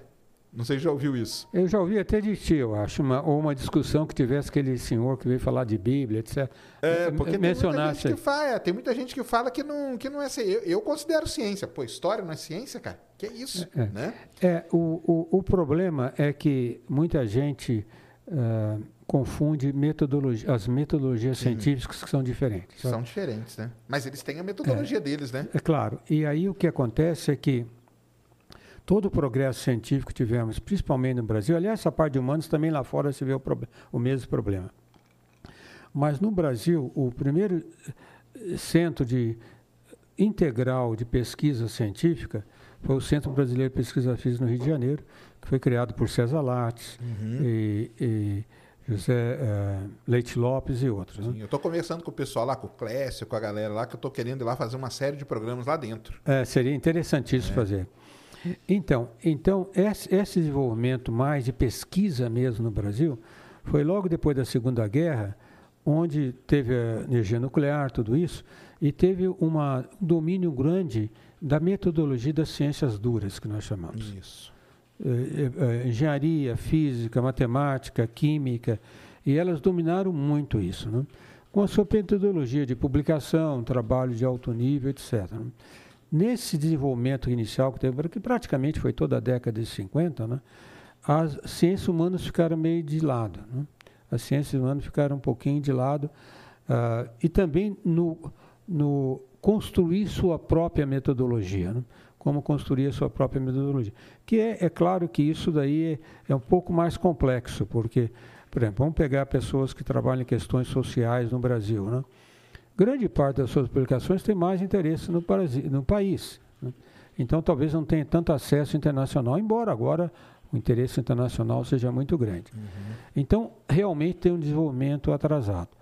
Mas eh, isso tem se recuperado recentemente. Por exemplo, no CNPq, a nossa diretora de cooperações institucionais, eh, internacionais e inovação, nós fizemos questão de trazer uma professora da área de humanas de Educação da Universidade Federal de Minas Gerais, professora Dalila Oliveira. Né? Uhum. Então, estamos sim preocupados com essa questão de a área de humanas crescer. Já antes de eu assumir, já na presidência anterior, já teve uma chamada grande para a área de humanas. humanas né? Agora, é, é claro que uh, aí, uma crítica, eu peço que eles não me levem a mal, né? mas nós vemos na área de humanas mais disputa interna do que nós vemos na área de ciências duras. Isso às vezes é um problema. Sabe? E ó que na área de é. ciência dura tem muito, hein? Tem muito. Mas a ciência humana sempre tem, segue essa escola, segue aquela escola, Sim. e entra às vezes um pouco de, às vezes, de apex, até de ideologia, Sim, é de política. É, né? é tudo muito subjetivo é também, muito, né? E aí, isso às vezes causa alguns problemas. Né? Mas nós temos que estimular, porque uma, a, a ciência humana bem desenvolvida é importantíssima. E nós no CNPq estamos preocupados com, eh, com isso e com ações mais assertivas na área de humanas, de igualdade de gênero e igualdade racial. Legal. Inclusive, acabamos agora de assinar um convênio com o Ministério da Igualdade uh, Racial, com um programa que vai ser só de bolsas doutorado, sanduíche e pós-doutorado para mulheres negras, indígenas e de populações e, e, quilombolas, etc. Porque nós temos gente que se forma aqui, e, mas são de, das classes sociais mais baixas às vezes. E mesmo tendo doutorado, não consegue ir para fora tão fácil. Então nós queremos também que esse pessoal tenha mais experiência no exterior. Ah, legal. Isso é importante pra caramba, né? Isso é muito importante. Tem pergunta aí, Cris? Coloca aí pra gente. Rodrigo Alves. Boa tarde, Sacane, professor Galvão. A crescente invasão da pseudociência na mente das pessoas, alertada por Carl Sagan, infelizmente acabou se concretizando. O que o senhor acha disso? O senhor faz parte do Conselho Científico Brasileiro, que foi comentado pelo professor Miguel Nicoleles? Bom, eu, eu não conheço esse comentário do professor Miguel Nicoleles, né? mas é, eu gostei da pergunta, que ele usou uma palavra que eu gosto muito, o, o chamado uh, negacionismo. Né? O, Sim, a pseudociência. A, pseudo, a pseudociência, por quê? Eu, inclusive, eu, eu, nas minhas palestras, não sei se tem eu tenho dito que eu não gosto de usar a palavra obscurantismo. Porque o obscurantismo que nós tínhamos do passado era o mais motivado por questões religiosas. Né? Pessoas que têm uma doutrina religiosa mais extremada, né? e diz, bom, não acredito nisso, porque não está no meu livro sagrado, às vezes é até ingênuo. Né? Uhum. Na, o, a, esse negacionismo, que eu chamo de negacionismo científico agora, é o negacionismo, é uma pseudociência intencional, que são grupos que usam a falsa habilidade do método científico para atacar resultados científicos ou teorias científicas que vão contra seus grupos de interesses e assim por diante. Não sei quanto eu recomendo, até se o, o, o Rodrigo não leu, uh, tem um livro muito interessante, O Engenheiros do Caos, do Jean Pietro, uh, né? é um jornalista italiano, espera um pouquinho, da Empoli, Jean Pietro da Empoli. Aquele livro é essencial todo mundo ler para ver como esse negacionismo fala, menciona até o Trump, menciona o Bolsonaro e coisas na Europa, como se ele cita até conversas com físicos famosos, né? como se usa a falsa habilidade da, da ciência uhum. para colocar, principalmente com a ferramenta das redes sociais, para atacar aquilo que vai contra o seu interesse. Né? Então, isso é realmente, até o Carl Sagan já chamou atenção sobre isso, Sim. mas agora essa facilidade das redes sociais está sendo muito utilizada. É, e, o Carl Sagan, se ele tivesse aí hoje, ele ia estar assustado. É, ele estaria bastante assustado. assustado com, com os absurdos que a gente vê, né? Porque Exato. ele, ele. Mas meio que ele foi profético, né? Lá no foi. livro O Mundo Assombrado pelos Demônios, né? Não, ele foi, ele foi profético. Ele foi profético. Ele, ele foi bastante profético. Aquele livro é muito interessante. É, é um livro que eu indico que todo mundo lê. Para mim tinha que ler, para mim tinha que ser indicado nas escolas é. esse livro. Mas aí. nós estamos atacando esse problema assim. É, é a maneira de atacar esse problema. É, nós temos uma uma ação proativa e inteligente, certo? Eu outra vez vou contar a historinha para ele, né? Eu era presidente também da cidade brasileira de física e geralmente se recebe muita carta perguntando se isso é verdade, qual é o material mais leve do universo, essas coisas. E um aluno do Ceará me mandou uma mensagem e falou: professor, eu tenho um, um, um blog aqui que eu trato de coisas científicas e quero saber o que, que o senhor pensa da afirmação do.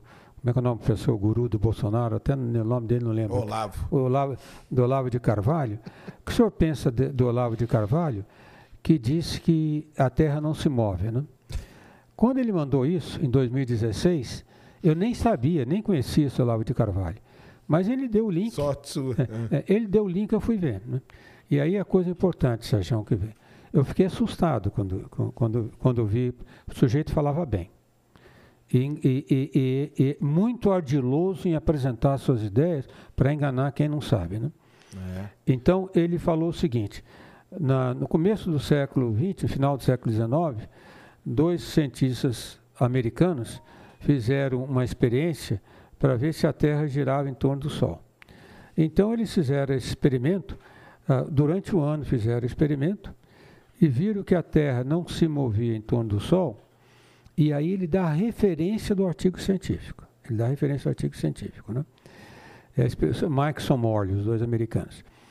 E na, em vez de concluir a coisa óbvia que a Terra está parada, eles chamaram um sujeito meio louco, Einstein, que resolveu mudar a física e foi, falou um monte de besteira, que a velocidade da luz é constante, etc. Ora, aí você vê como ele é ardiloso. Porque o experimento houve, ele, uh, o resultado foi negativo, mas eles não fizeram por isso. Eles sabiam que a Terra, claro, se movia em torno do Sol, eles queriam medir uh, uma interferência de luz, queria mostrar se existia um éter no universo, Sim. onde a luz se propagava ou não. Né? É, era a famosa experiência para ver se o éter existia. E fizeram experimento, o éter não existia, o Einstein veio. Né? Agora imagine só, Sérgio, um sujeito que não teve um bom ensino médio, que já quer acreditar naquilo, e vê aquilo, um professor fala e dá uma referência Exatamente. que é inglês, então isso não é um obscurantismo. Isso é uma pseudociência intencional É. para enganar as pessoas. E isso é muito perigoso. Isso é muito. É o que eu falo, né? A galera aí das, das conspirações e tal, eles têm isso. Primeiro que eles falam muito bem, É, eles falam palavras difíceis para a grande maioria da população exatamente. e eles citam coisas que raramente alguém vai atrás. Porque Exatamente. quando você vai, você vê que não tem nada a ver com o que, ele foi, com o que foi falado. Mas o, é, aí é aquilo lá que você estava falando mas no começo, né? Que a gente não tem essa cultura, né? Não tem, Porque não se tem. tiver essa cultura, você ouvir um negócio desse fala, cara, pelo amor de Deus, que vai fazer outra coisa da É, vida. Que é, você está falando aí não tem nada a ver, entendeu? Exatamente. Mas e, e, e pesquisar, e ir atrás das coisas, né? Porque é. E, e eles têm o dom, né? O, todo conspiracionista, ele tem essa. Ele fala muito bem, entendeu? É, exatamente. Ele fala muito bem, e coloca nomes, não, porque isso aqui, lá no observatório, não sei aonde. Aí você vai consultar, o observatório não existe, o astrônomo não existe. Fala, cara, onde você tira essas coisas, né?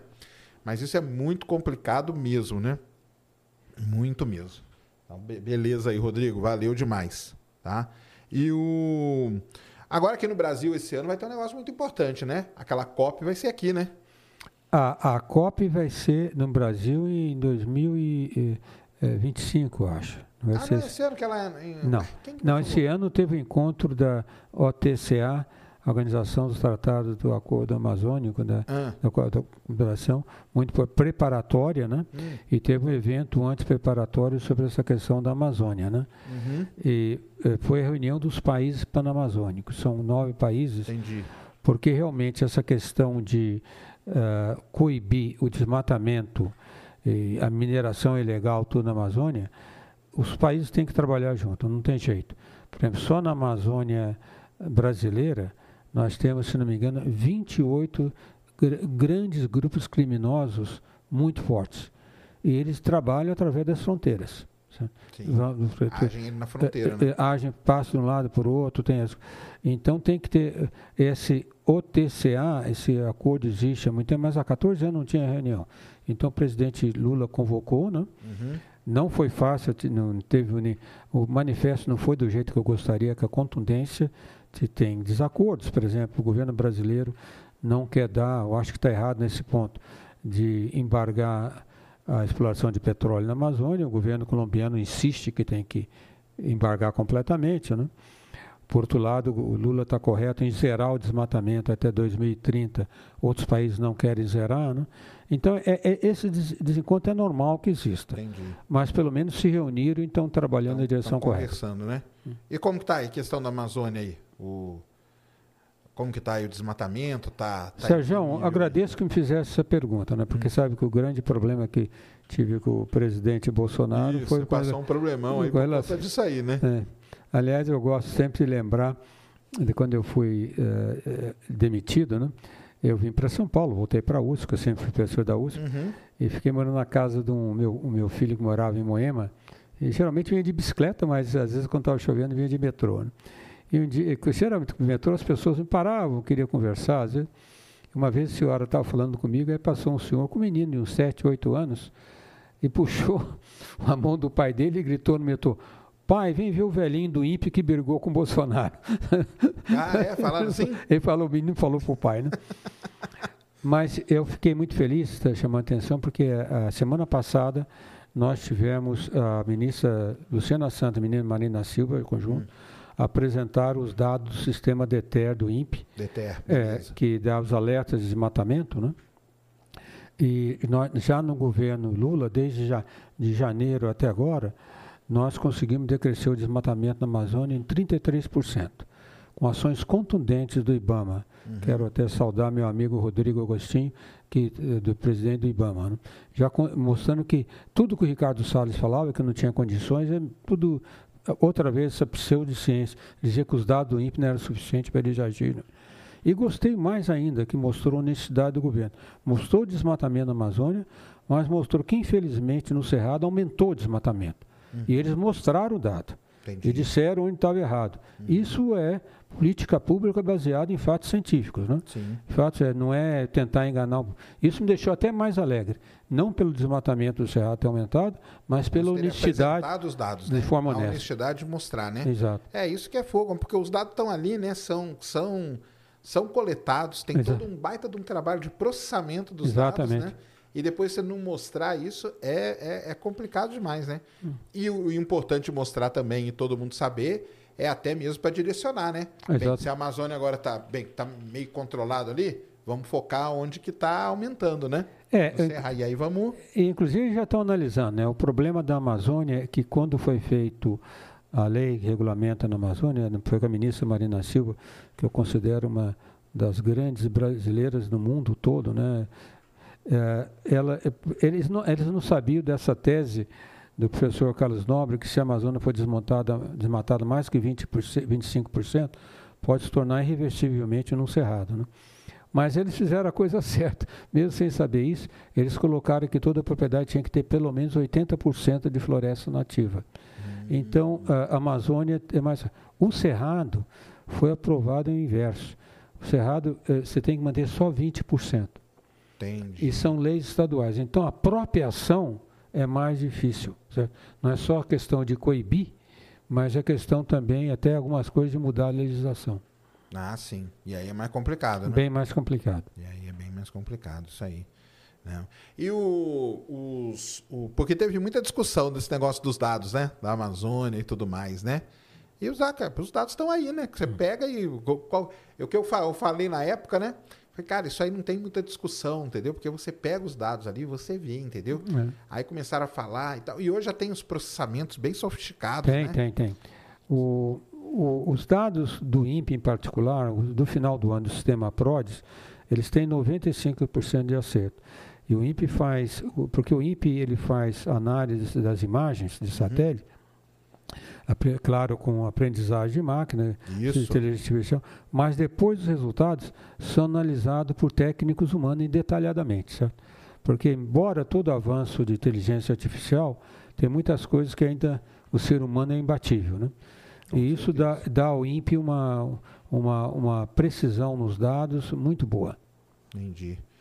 E aí o Brasil ele está ele tá envolvido naquele do, do SAR também agora, né? É. Do radar, né? Que aí vai ser aí vai ser matador, né? Porque aí não vai ter. É, na verdade, de... o Brasil já usa imagens satélite já, radar. Mas aí compra, né? N não, na verdade até de graça. Nós temos, ah, é? é? nós usamos satélite, uh, imagens satélites uh, uh, da Galileu, da Agência Espacial Europeia, certo? usamos imagens deles. É a não, Planet Labs que a gente é, compra, né? Na Planet Lab não é o INPE, é, aí são os militares que compram. Sim, entendi. da Porque Planet. eles passam aí todo dia na Amazônia, Estão né? o tempo todo passando. Mas eles são satélites óticos. Sim. Eles não são de radar. Tá. Mas o importante do, do, do, desse, do, governo ter reatado o convênio com, com, a China é que esse satélite que vai ser o Cibra 6 vai ser um satélite de radar de abertura sintética Isso. feito pelo Brasil e. E, mas porque os satélites são o seguinte, o, o satélite tem duas partes. Ah, o modo de serviço, onde fica baterias, controle, Isso. etc.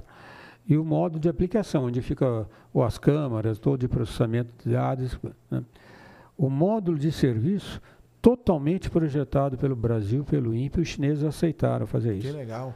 E o modo de serviço, o, na parte de radar, os chineses estão bem mais adiantados que nós, embora nós tenhamos a aplicação. Uhum. Inclusive tem uma aplicação uh, na, na, última barragem que caiu, foi a Sobradinho, né? Uh, Brumadinho. Brumadinho, desculpa. Uhum. A última barragem Brumadinho que, que caiu, os especialistas de imagem de satélite por radar do INPE... Tinham notado ali, né? Eles tinham mostrado que se tivesse seguido, eles têm visto a demonstração antes. Sim.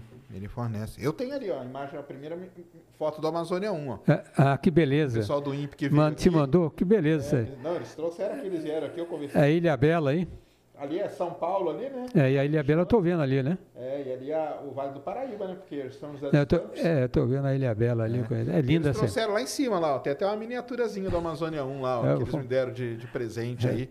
Não, eu acho que esse, esse esse acordo aí. Que bom que, que voltou, né? Que bom vai... que voltou, é. E qual que é a previsão? Tem previsão? Eu, ah, fala aí do Cibers primeiro. Tem previsão dele? Como que é? Então, o Cibers, é, bom, uh, agora está um pouquinho lento no governo, porque a coisa é complexa. É a seguinte, né? Eles assinaram o memorando de intenção, o Lula assinou, né? Isso volta agora, a Agência Espacial Brasileira, junto com o INPE, tem que fazer agora uma proposta detalhada que tem que ser aprovado, junto com os chineses, tem aprovado pelos chineses e pelo, pelo Brasil. Né? Uhum. Essa é uma proposta até que geralmente é demorada, às vezes pode demorar até um ano ou mais para ficar em todos os detalhes. Entendi. E isso tem que subir ao Congresso, o Congresso tem que ratificar, o, o Senado tem que ratificar o acordo Brasil-China. Né? Aí é o problema, não é não? É, é aí que o governo vai ter que atuar fortemente. Aí que você vai pode... explicar para os caras. É. Quem é que vai? O senhor vai lá? Não, não, aí a Agência Espacial Brasileira... É o, o, o, o, presidente da agência. É o novo, né? O novo presidente. É, é muito meu amigo, Marco Chamon. Legal. Ele vai, ele vai tomar conta disso. E tem que ser. Os chineses estão muito ansiosos de fazer isso rapidamente, né? Mas eu acredito que antes de quatro anos não seja possível lançar. Sim. É, é um satélite demorado, é demorado. E no, no projeto Amazônia, como que tá? Vai ter o próximo? Isso eu não tenho muita certeza, né? Se vai ter o Amazônia 1 ou a desculpa, Amazônia 1 Mar, se não me engano, que seria importante fazer também. Uhum. Ou uh, o outro projeto é um projeto que nós, antigo que nós tínhamos com, com os argentinos, e, e estamos recuperando esse projeto, que o professor Chamon trabalhou nisso, uhum. que é o Sabiá Mar, que é um, um, um, projeto de monitoramento da nossa costa oceânica junto com os argentinos. Que isso também é importantíssimo ou seja, porque você sabe que nós estamos poluindo fortemente o mar com plástico. Com né? certeza. Estamos colocando toneladas e toneladas é, de plástico. Tem as ilhas já, né? É. Aquelas ilhas de plástico lá. É, então, é, o monitoramento da nossa costa com esse satélite talvez seja bastante importante. É claro que você não tem recursos para tudo, mas eu tenho a impressão que o governo possa dar preferência ao Sabiá Mar. Entendi. É, e mesmo porque agora também o lance de fazer tem satélites, é o ITA tem, né? O satélite dele. É, né? um satélite, é um, são os nanosatélites, é. CubeSats, é. satélites pequenos, né? Mas, Mas, aí, dependendo da aplicação, ele serve bem, né? É, algumas coisas ele serve, né? Mas é claro, são satélites menores, e esses satélites menores são mais fáceis de fazer, embora também seja custoso lançar, mas eles. Uh, geralmente eles são feitos para um objetivo específico. O INPE, por exemplo, com o ITA, desenvolveu junto com a NASA um satélite que chama SPORT. Uhum, para monitor... É, Transmitiu o lançamento dele. É, então. Naquele, aquele satélite, agora está tendo alguns problemas aquele satélite, mas esse satélite foi feito para ver principalmente a, a anomalia geomagnética sul e a incidência de raios do Sol, de energia, é, partículas energéticas do Sol nas chamadas erupções solares. Né? Então, esses satélites geralmente são feitos para missões mais específicas. Ah, sim, é. É, eles não podem levar muita coisa, né? É. Então você faz cada um. É, por exemplo, um, um, um, de radar não teria de fazer como fazer um nanosatélite, porque a antena do radar tem que ser tem grande. Tem que ser grande, é. É verdade, tem que ser uma antenona aí. É, se bem que o pessoal lançou o Electron aí, ia lançar um. Não lançou não, porque deu problema. Mas ele ia lançar um SAR daquela capela, capela é, Space, sabe? É, é, que é um sistema, ele vai, ele é pequenininho e, e aí abre, chega no espaço ele, ele abre, a antenona assim, para poder fazer o, o, sistema. O que, é que você acha que o Brasil tinha que ter um sistema? Porque voltando lá no caso da China, né?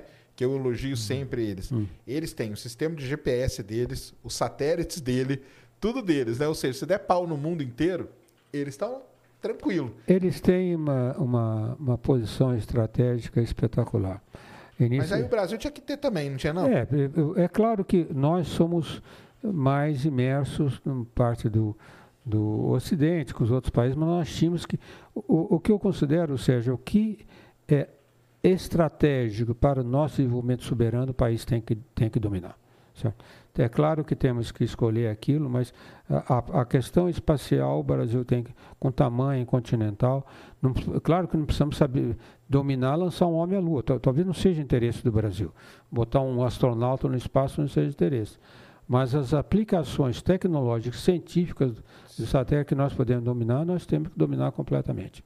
Até mesmo, até nesse negócio da Amazônia. Se a gente tem o nosso satélite, a hum. gente calibra ele exatamente para aquilo ali, é. aí não tem discussão nenhuma, né? É Exato. É zero discussão. E teremos o domínio do, dos dados. Né? Dos dados, exatamente. Porque é. você pega aí, você falou o sistema Galileu, né? Hum. O sistema Galileu é meio aberto ali, né? É. Você pode, o pessoal tem muita gente tem acesso, né? Exato. E tudo mais. E aí alguém pode chegar e falar assim: ah, mas ele não foi feito para ver aquilo. Hum. Né? Sempre colocam alguma interrogação. É. Se a gente faz o nosso satélite calibrado para ver o que a gente quer ver, uhum aí não, não tem papo, né? E, é, e além de, disso, desse domínio, né, é, uh, nós com essa, uh, com, com, essa uh, estratégia, nós valorizamos a, energia, a indústria de ponta, isso é importantíssimo. Exatamente, desenvolve uma é, é cadeia, é, né? Por exemplo, o satélite Cibas uh, 4 e o 4A, uma das câmaras dos satélites totalmente desenvolvido no Brasil em São Carlos, o pessoal de São Carlos, certo? desenvolveu de ponta, funciona até hoje, teve consequências para o mercado. Uhum. Então, é, como tu disseste, ou é militar ou essas aplicações, se coloca recurso nisso, se vai desenvolvendo. Isso é minha crítica, eu não sou contra militares, não, mas a minha crítica ao programa PES de, de satélites que os militares fizeram. Né? Comprar dois satélites. Um satélite, até um ex-diretor, que eles disseram que ia funcionar para monitorar a Amazônia, um dos famosos diretores do INPE, o professor Gilberto Câmara, ele chamou o satélite que eles compraram de cloroquina, porque não ia servir muito para o que eles queriam. Né? Entendi. Mas qual é o problema da crítica? Não é tanto isso. É o que pode ser desenvolvido no Brasil, tem que ser desenvolvido no Brasil. Nós temos chamadas em nossas indústrias, elas têm que participar disso. É, com certeza. Agora, eu, eu conversei com, com o, o ex-presidente da AIB, pouco antes dele sair.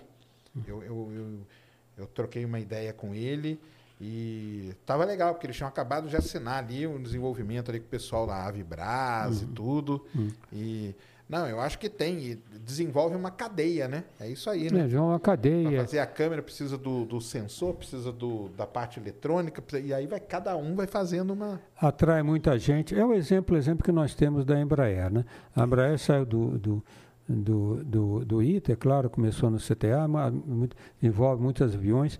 Algumas pessoas falam até a, a Embraer compra muita coisa. Não é verdade.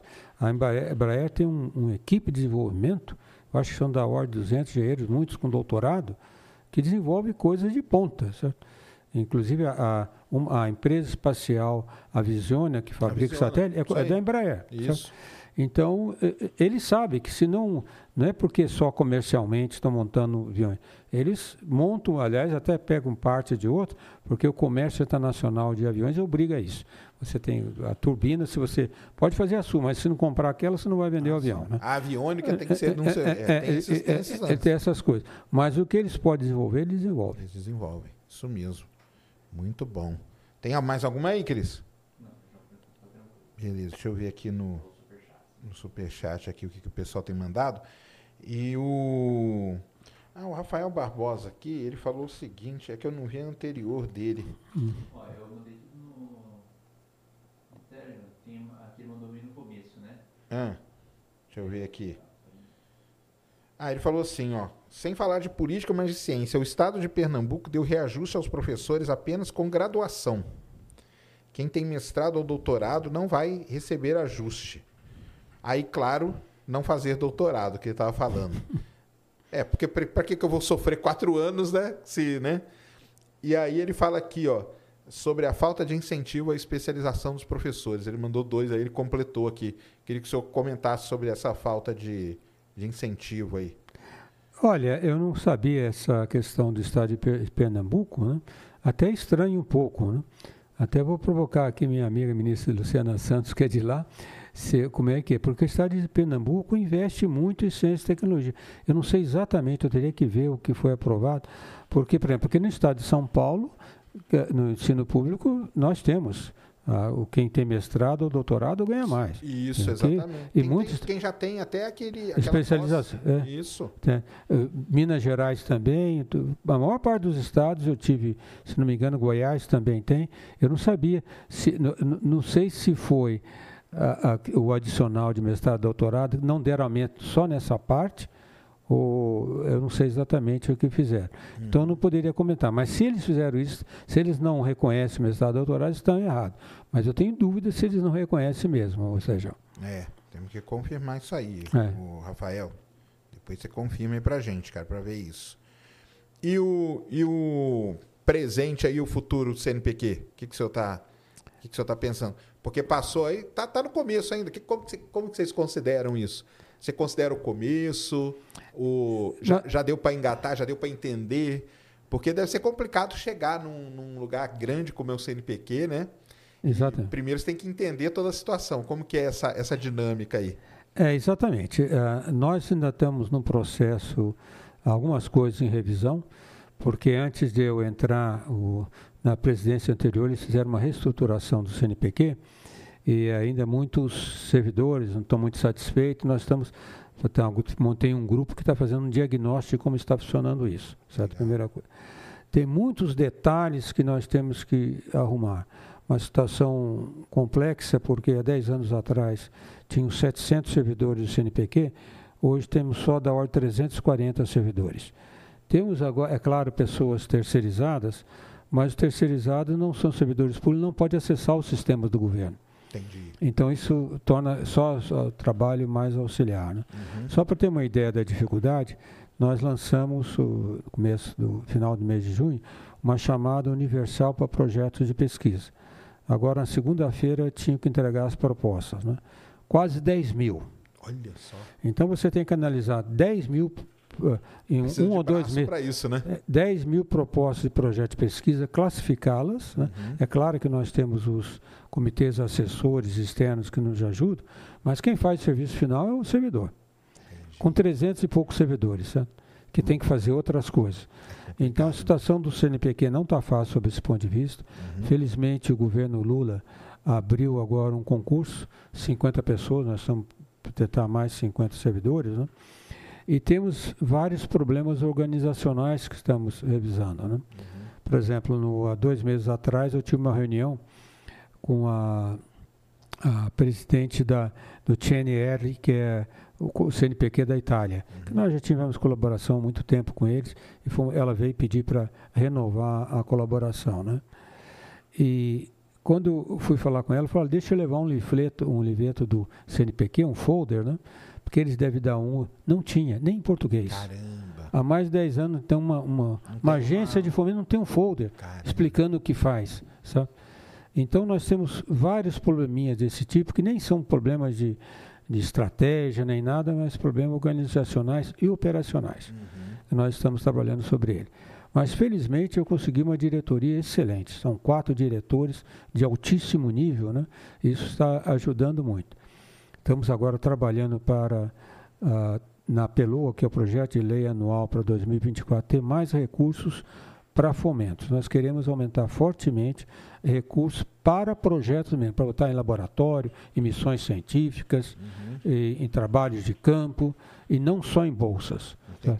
Nós vamos manter, é claro, as bolsas como deve, uhum. mas nós temos que recuperar a estrutura científica brasileira. Eu viajo muito, né? E você vê muitos laboratórios, inclusive que não sabia também, na, principalmente nas áreas médicas, que estão desestruturados, equipamentos sem funcionar, então, tanto nós como a FINEP vamos trabalhar bastante para, para isso aí. Exatamente. E, o, e, o, e como que vocês montam a estratégia assim é, no governo? Vocês pensam o quê? Um ano para poder colocar a casa em dia e depois começar mesmo? Como que é? Depende do lugar. Né? Eu acho que aí cada um é um pouco o seu, porque ah, não, mas eu falo aí o, o seu, CNPq aí, no caso. É, mais ou menos, nós já conseguimos várias coisas, mais um ano, mas ao mesmo tempo, né, uh, tem aquela história de trocar o pneu do carro quando está andando, né? É. A Marina, a ministra Marina, outro dia falou no evento sobre meio ambiente, falou assim, nós temos que construir o avião já voando, sabe? É pior ainda. É pior do que trocar o pneu do carro, né? Mas nós já estamos fazendo várias propostas, né? Já fizemos, já fizemos chamada, como eu disse, estamos entrando em contato com vários outros ministérios para uh, ter uh, um, projetos mais assertivos. Assinamos um contrato com a MEI, para que um projeto que já vem muito ano, anos incrementando mais ainda, que eles dão dinheiro para o CNPq para nós fazermos chamada e dar bolsas para estagiários em indústria. Esse tem, tem sido um projeto estagiário mais científico. Né? Esse tem um projeto muito exitoso, chega a 70% dos, dos técnicos que fazem isso acabam sendo contratados. Né? Legal. Então nós estamos fazendo tudo aquilo que pode ser feito que não está dependendo fortemente de recursos orçamentários ainda. Entendi. Porque o que depender disso aí tem que tem brigar que lá, né? Tem que brigar mais para cima. Aí é mais, mais complicado. E para isso já estamos entrando em contato com o Senado também, com o Congresso. Entendi. É isso pra... que eu perguntar, como que é a relação do senhor aí com, com, com os políticos aí, senadores, congressistas, é bom. Nós o próprio temos... presidente, como que é? é o, se, eu não falo com ele muito, mas toda vez que ele me encontra, me abraça, etc. E né, me trata muito bem, né? E, mas com, no Congresso eu tenho bom relacionamento. Nós temos um assessor parlamentar que é muito bom, né? mas como eu também sou da rede de sustentabilidade, através dela eu tenho bastante acesso a vários grupos. Né? Uhum. E eu devo dizer, toda eu tive agora, na, há dois dias atrás, numa audiência da, Federal, da, da, da Comissão de Ciência e Tecnologia da Câmara Federal, para tratar do seríssimo problema da, do acabouço legal que atrapalha o desenvolvimento da ciência brasileira.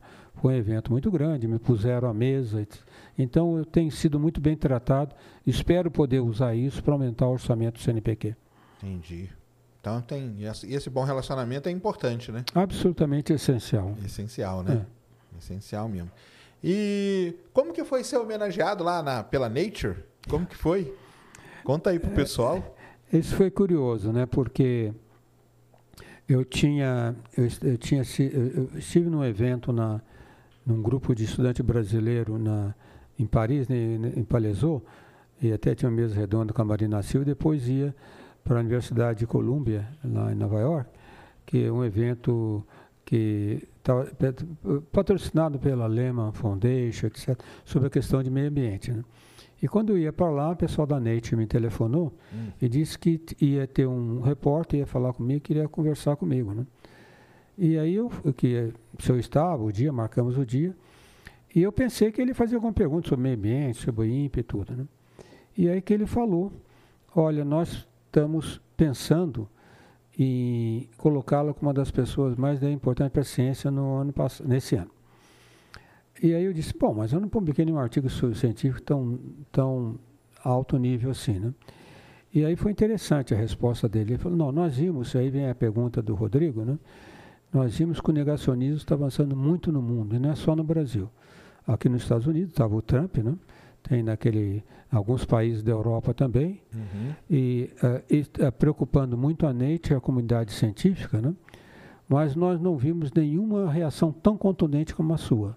Uhum. E isso repercutiu muito no mundo. Né? Ah, olha só. Então, nós gostaríamos de saber se o senhor uh, aceitaria uh, ser homenageado pela Nature, sendo uma das pessoas que importaram a ciência. Né? Sobre isso, aí foi uma conversa de um dia muito produtiva, trocamos ideias, eram ele era um repórter científico, né? então ele tinha muito conhecimento básico, inclusive fiquei impressionado com o conhecimento que tinha sobre a situação brasileira. Né? É, olha só. E aí, aí eu realmente.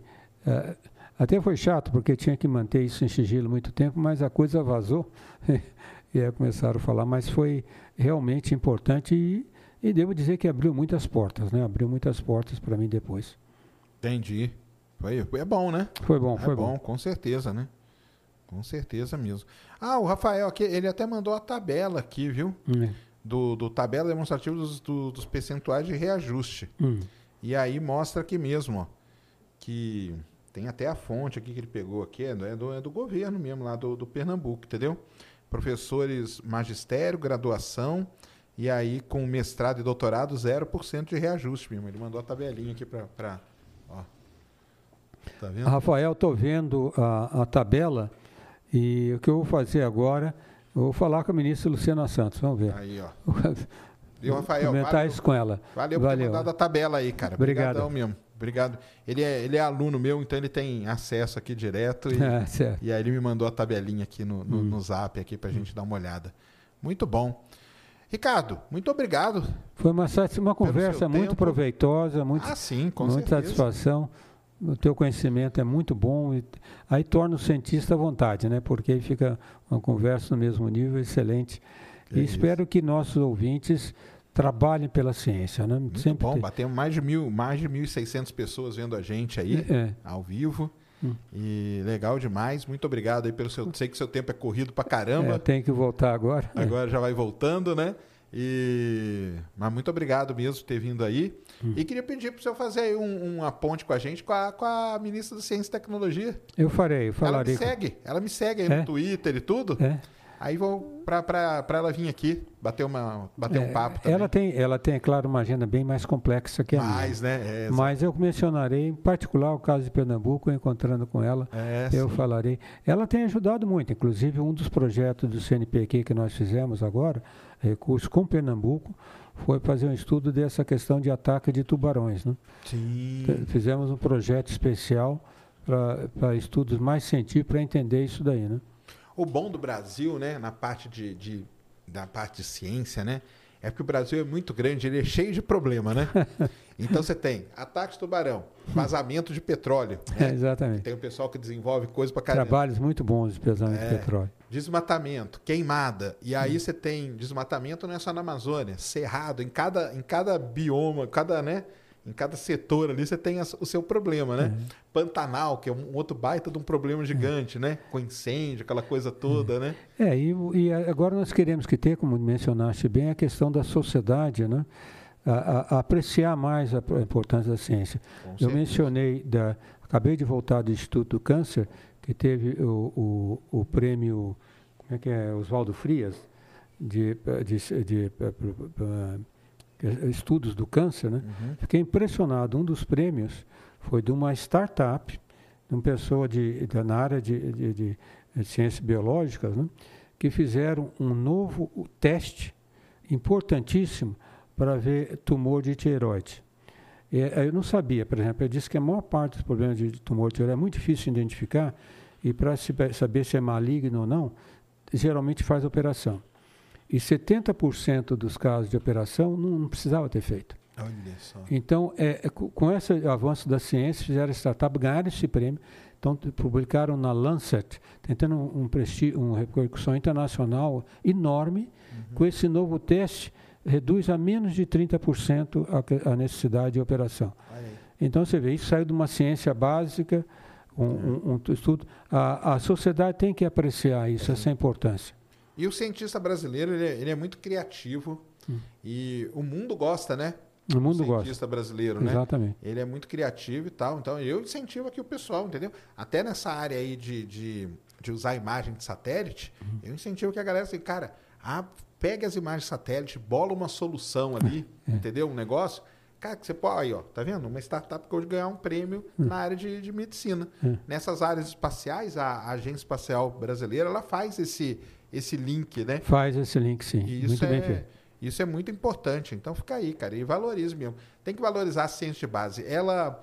É que eu queria mais que, que, que a nação, assim, como, como país mesmo, uhum. falar, cara, isso é importante. Exatamente. Entendeu? Porque é aqui que não adianta. A aplicação, lógico que a aplicação é importante, mas se você não estiver investindo aqui embaixo, você não vai, não é, vai chegar, né? Exatamente. As, as aplicações científicas, ou a, a inovação acionada pela ciência não nasce pendurada no ar. Exatamente. Ela tem que estar baseada numa ciência de base muito forte. Exatamente. Mas muito obrigado. Deixa obrigado, aí suas redes sociais. Você está usando ainda? Como que está? E agora eu não estou usando mais minhas redes tá? sociais. É porque quando entrei para de presidente do CNPq, tem a rede social, e aí, é claro, se eu entro, uh, não é a minha opinião, a opinião do presidente do CNPq, Embora muitos políticos possam fazer isso, no caso do CNPq é um pouquinho mais sensível, né? Uhum. Então logo pegam que a, a, as primeiras o CNPq disse isso, não era o CNPq, era eu, né? Entendi. Então isso precisa tomar Confunde muito cuidado. pessoal com o institucional, e, né? E às vezes até o, usado uh, maliciosamente. Então é por isso que eu não estou seguindo, só usa do CNPq agora. As coisas coloco no CNPq. Entendi. Então Aí é o que? O site é onde vocês. É, no site e tem também Twitter, tem. CNPq Twitter, tem Instagram também. Legal. Tem. Vamos deixar então, Christian, tudo do CNPq na descrição aí. Sigam, porque é muito importante, cara. Porque muita gente reclama porque não vai nesses sites governamentais. Engraçado, né? Talvez a NASA, o hum. site da NASA, que é um site do governo americano, hum. seja muito mais acessado do que qualquer site do governo brasileiro, né? É, exatamente. A gente já sabe disso. O Ministério de Ciência e Tecnologia tem várias coisas acontecendo, o pessoal não sabe e uhum. reclama uhum. porque não vai lá para ver. Exatamente. Às vezes tem edital aberto, coisa aberta, né? Exatamente. Então, sigam, tenham essa, essa cultura de seguir as instituições brasileiras, que é a mesma coisa das outras, cara. Só que é a nossa, aqui do Brasil, né? É. E, aliás, sigam, porque daqui a pouco nós vamos colocar no site, vamos abrir um concurso, 50 analistas para o CNPq. Aqueles que quiserem, estão se formando, estiverem interessados em trabalhar, porque o analista CNPq não é um burocrata assim, tem que analisar projetos, tem que ter capacidade. E é um trabalho que, do ponto de vista pessoal, dá muita recompensa. Então, Com certeza. Uh, aqueles que estiverem interessados, eu recomendo talvez fazer concurso até para o CNPq. Isso aí. Não, é isso aí. Então acessem esses sites aí, nós vamos deixar tudo aí.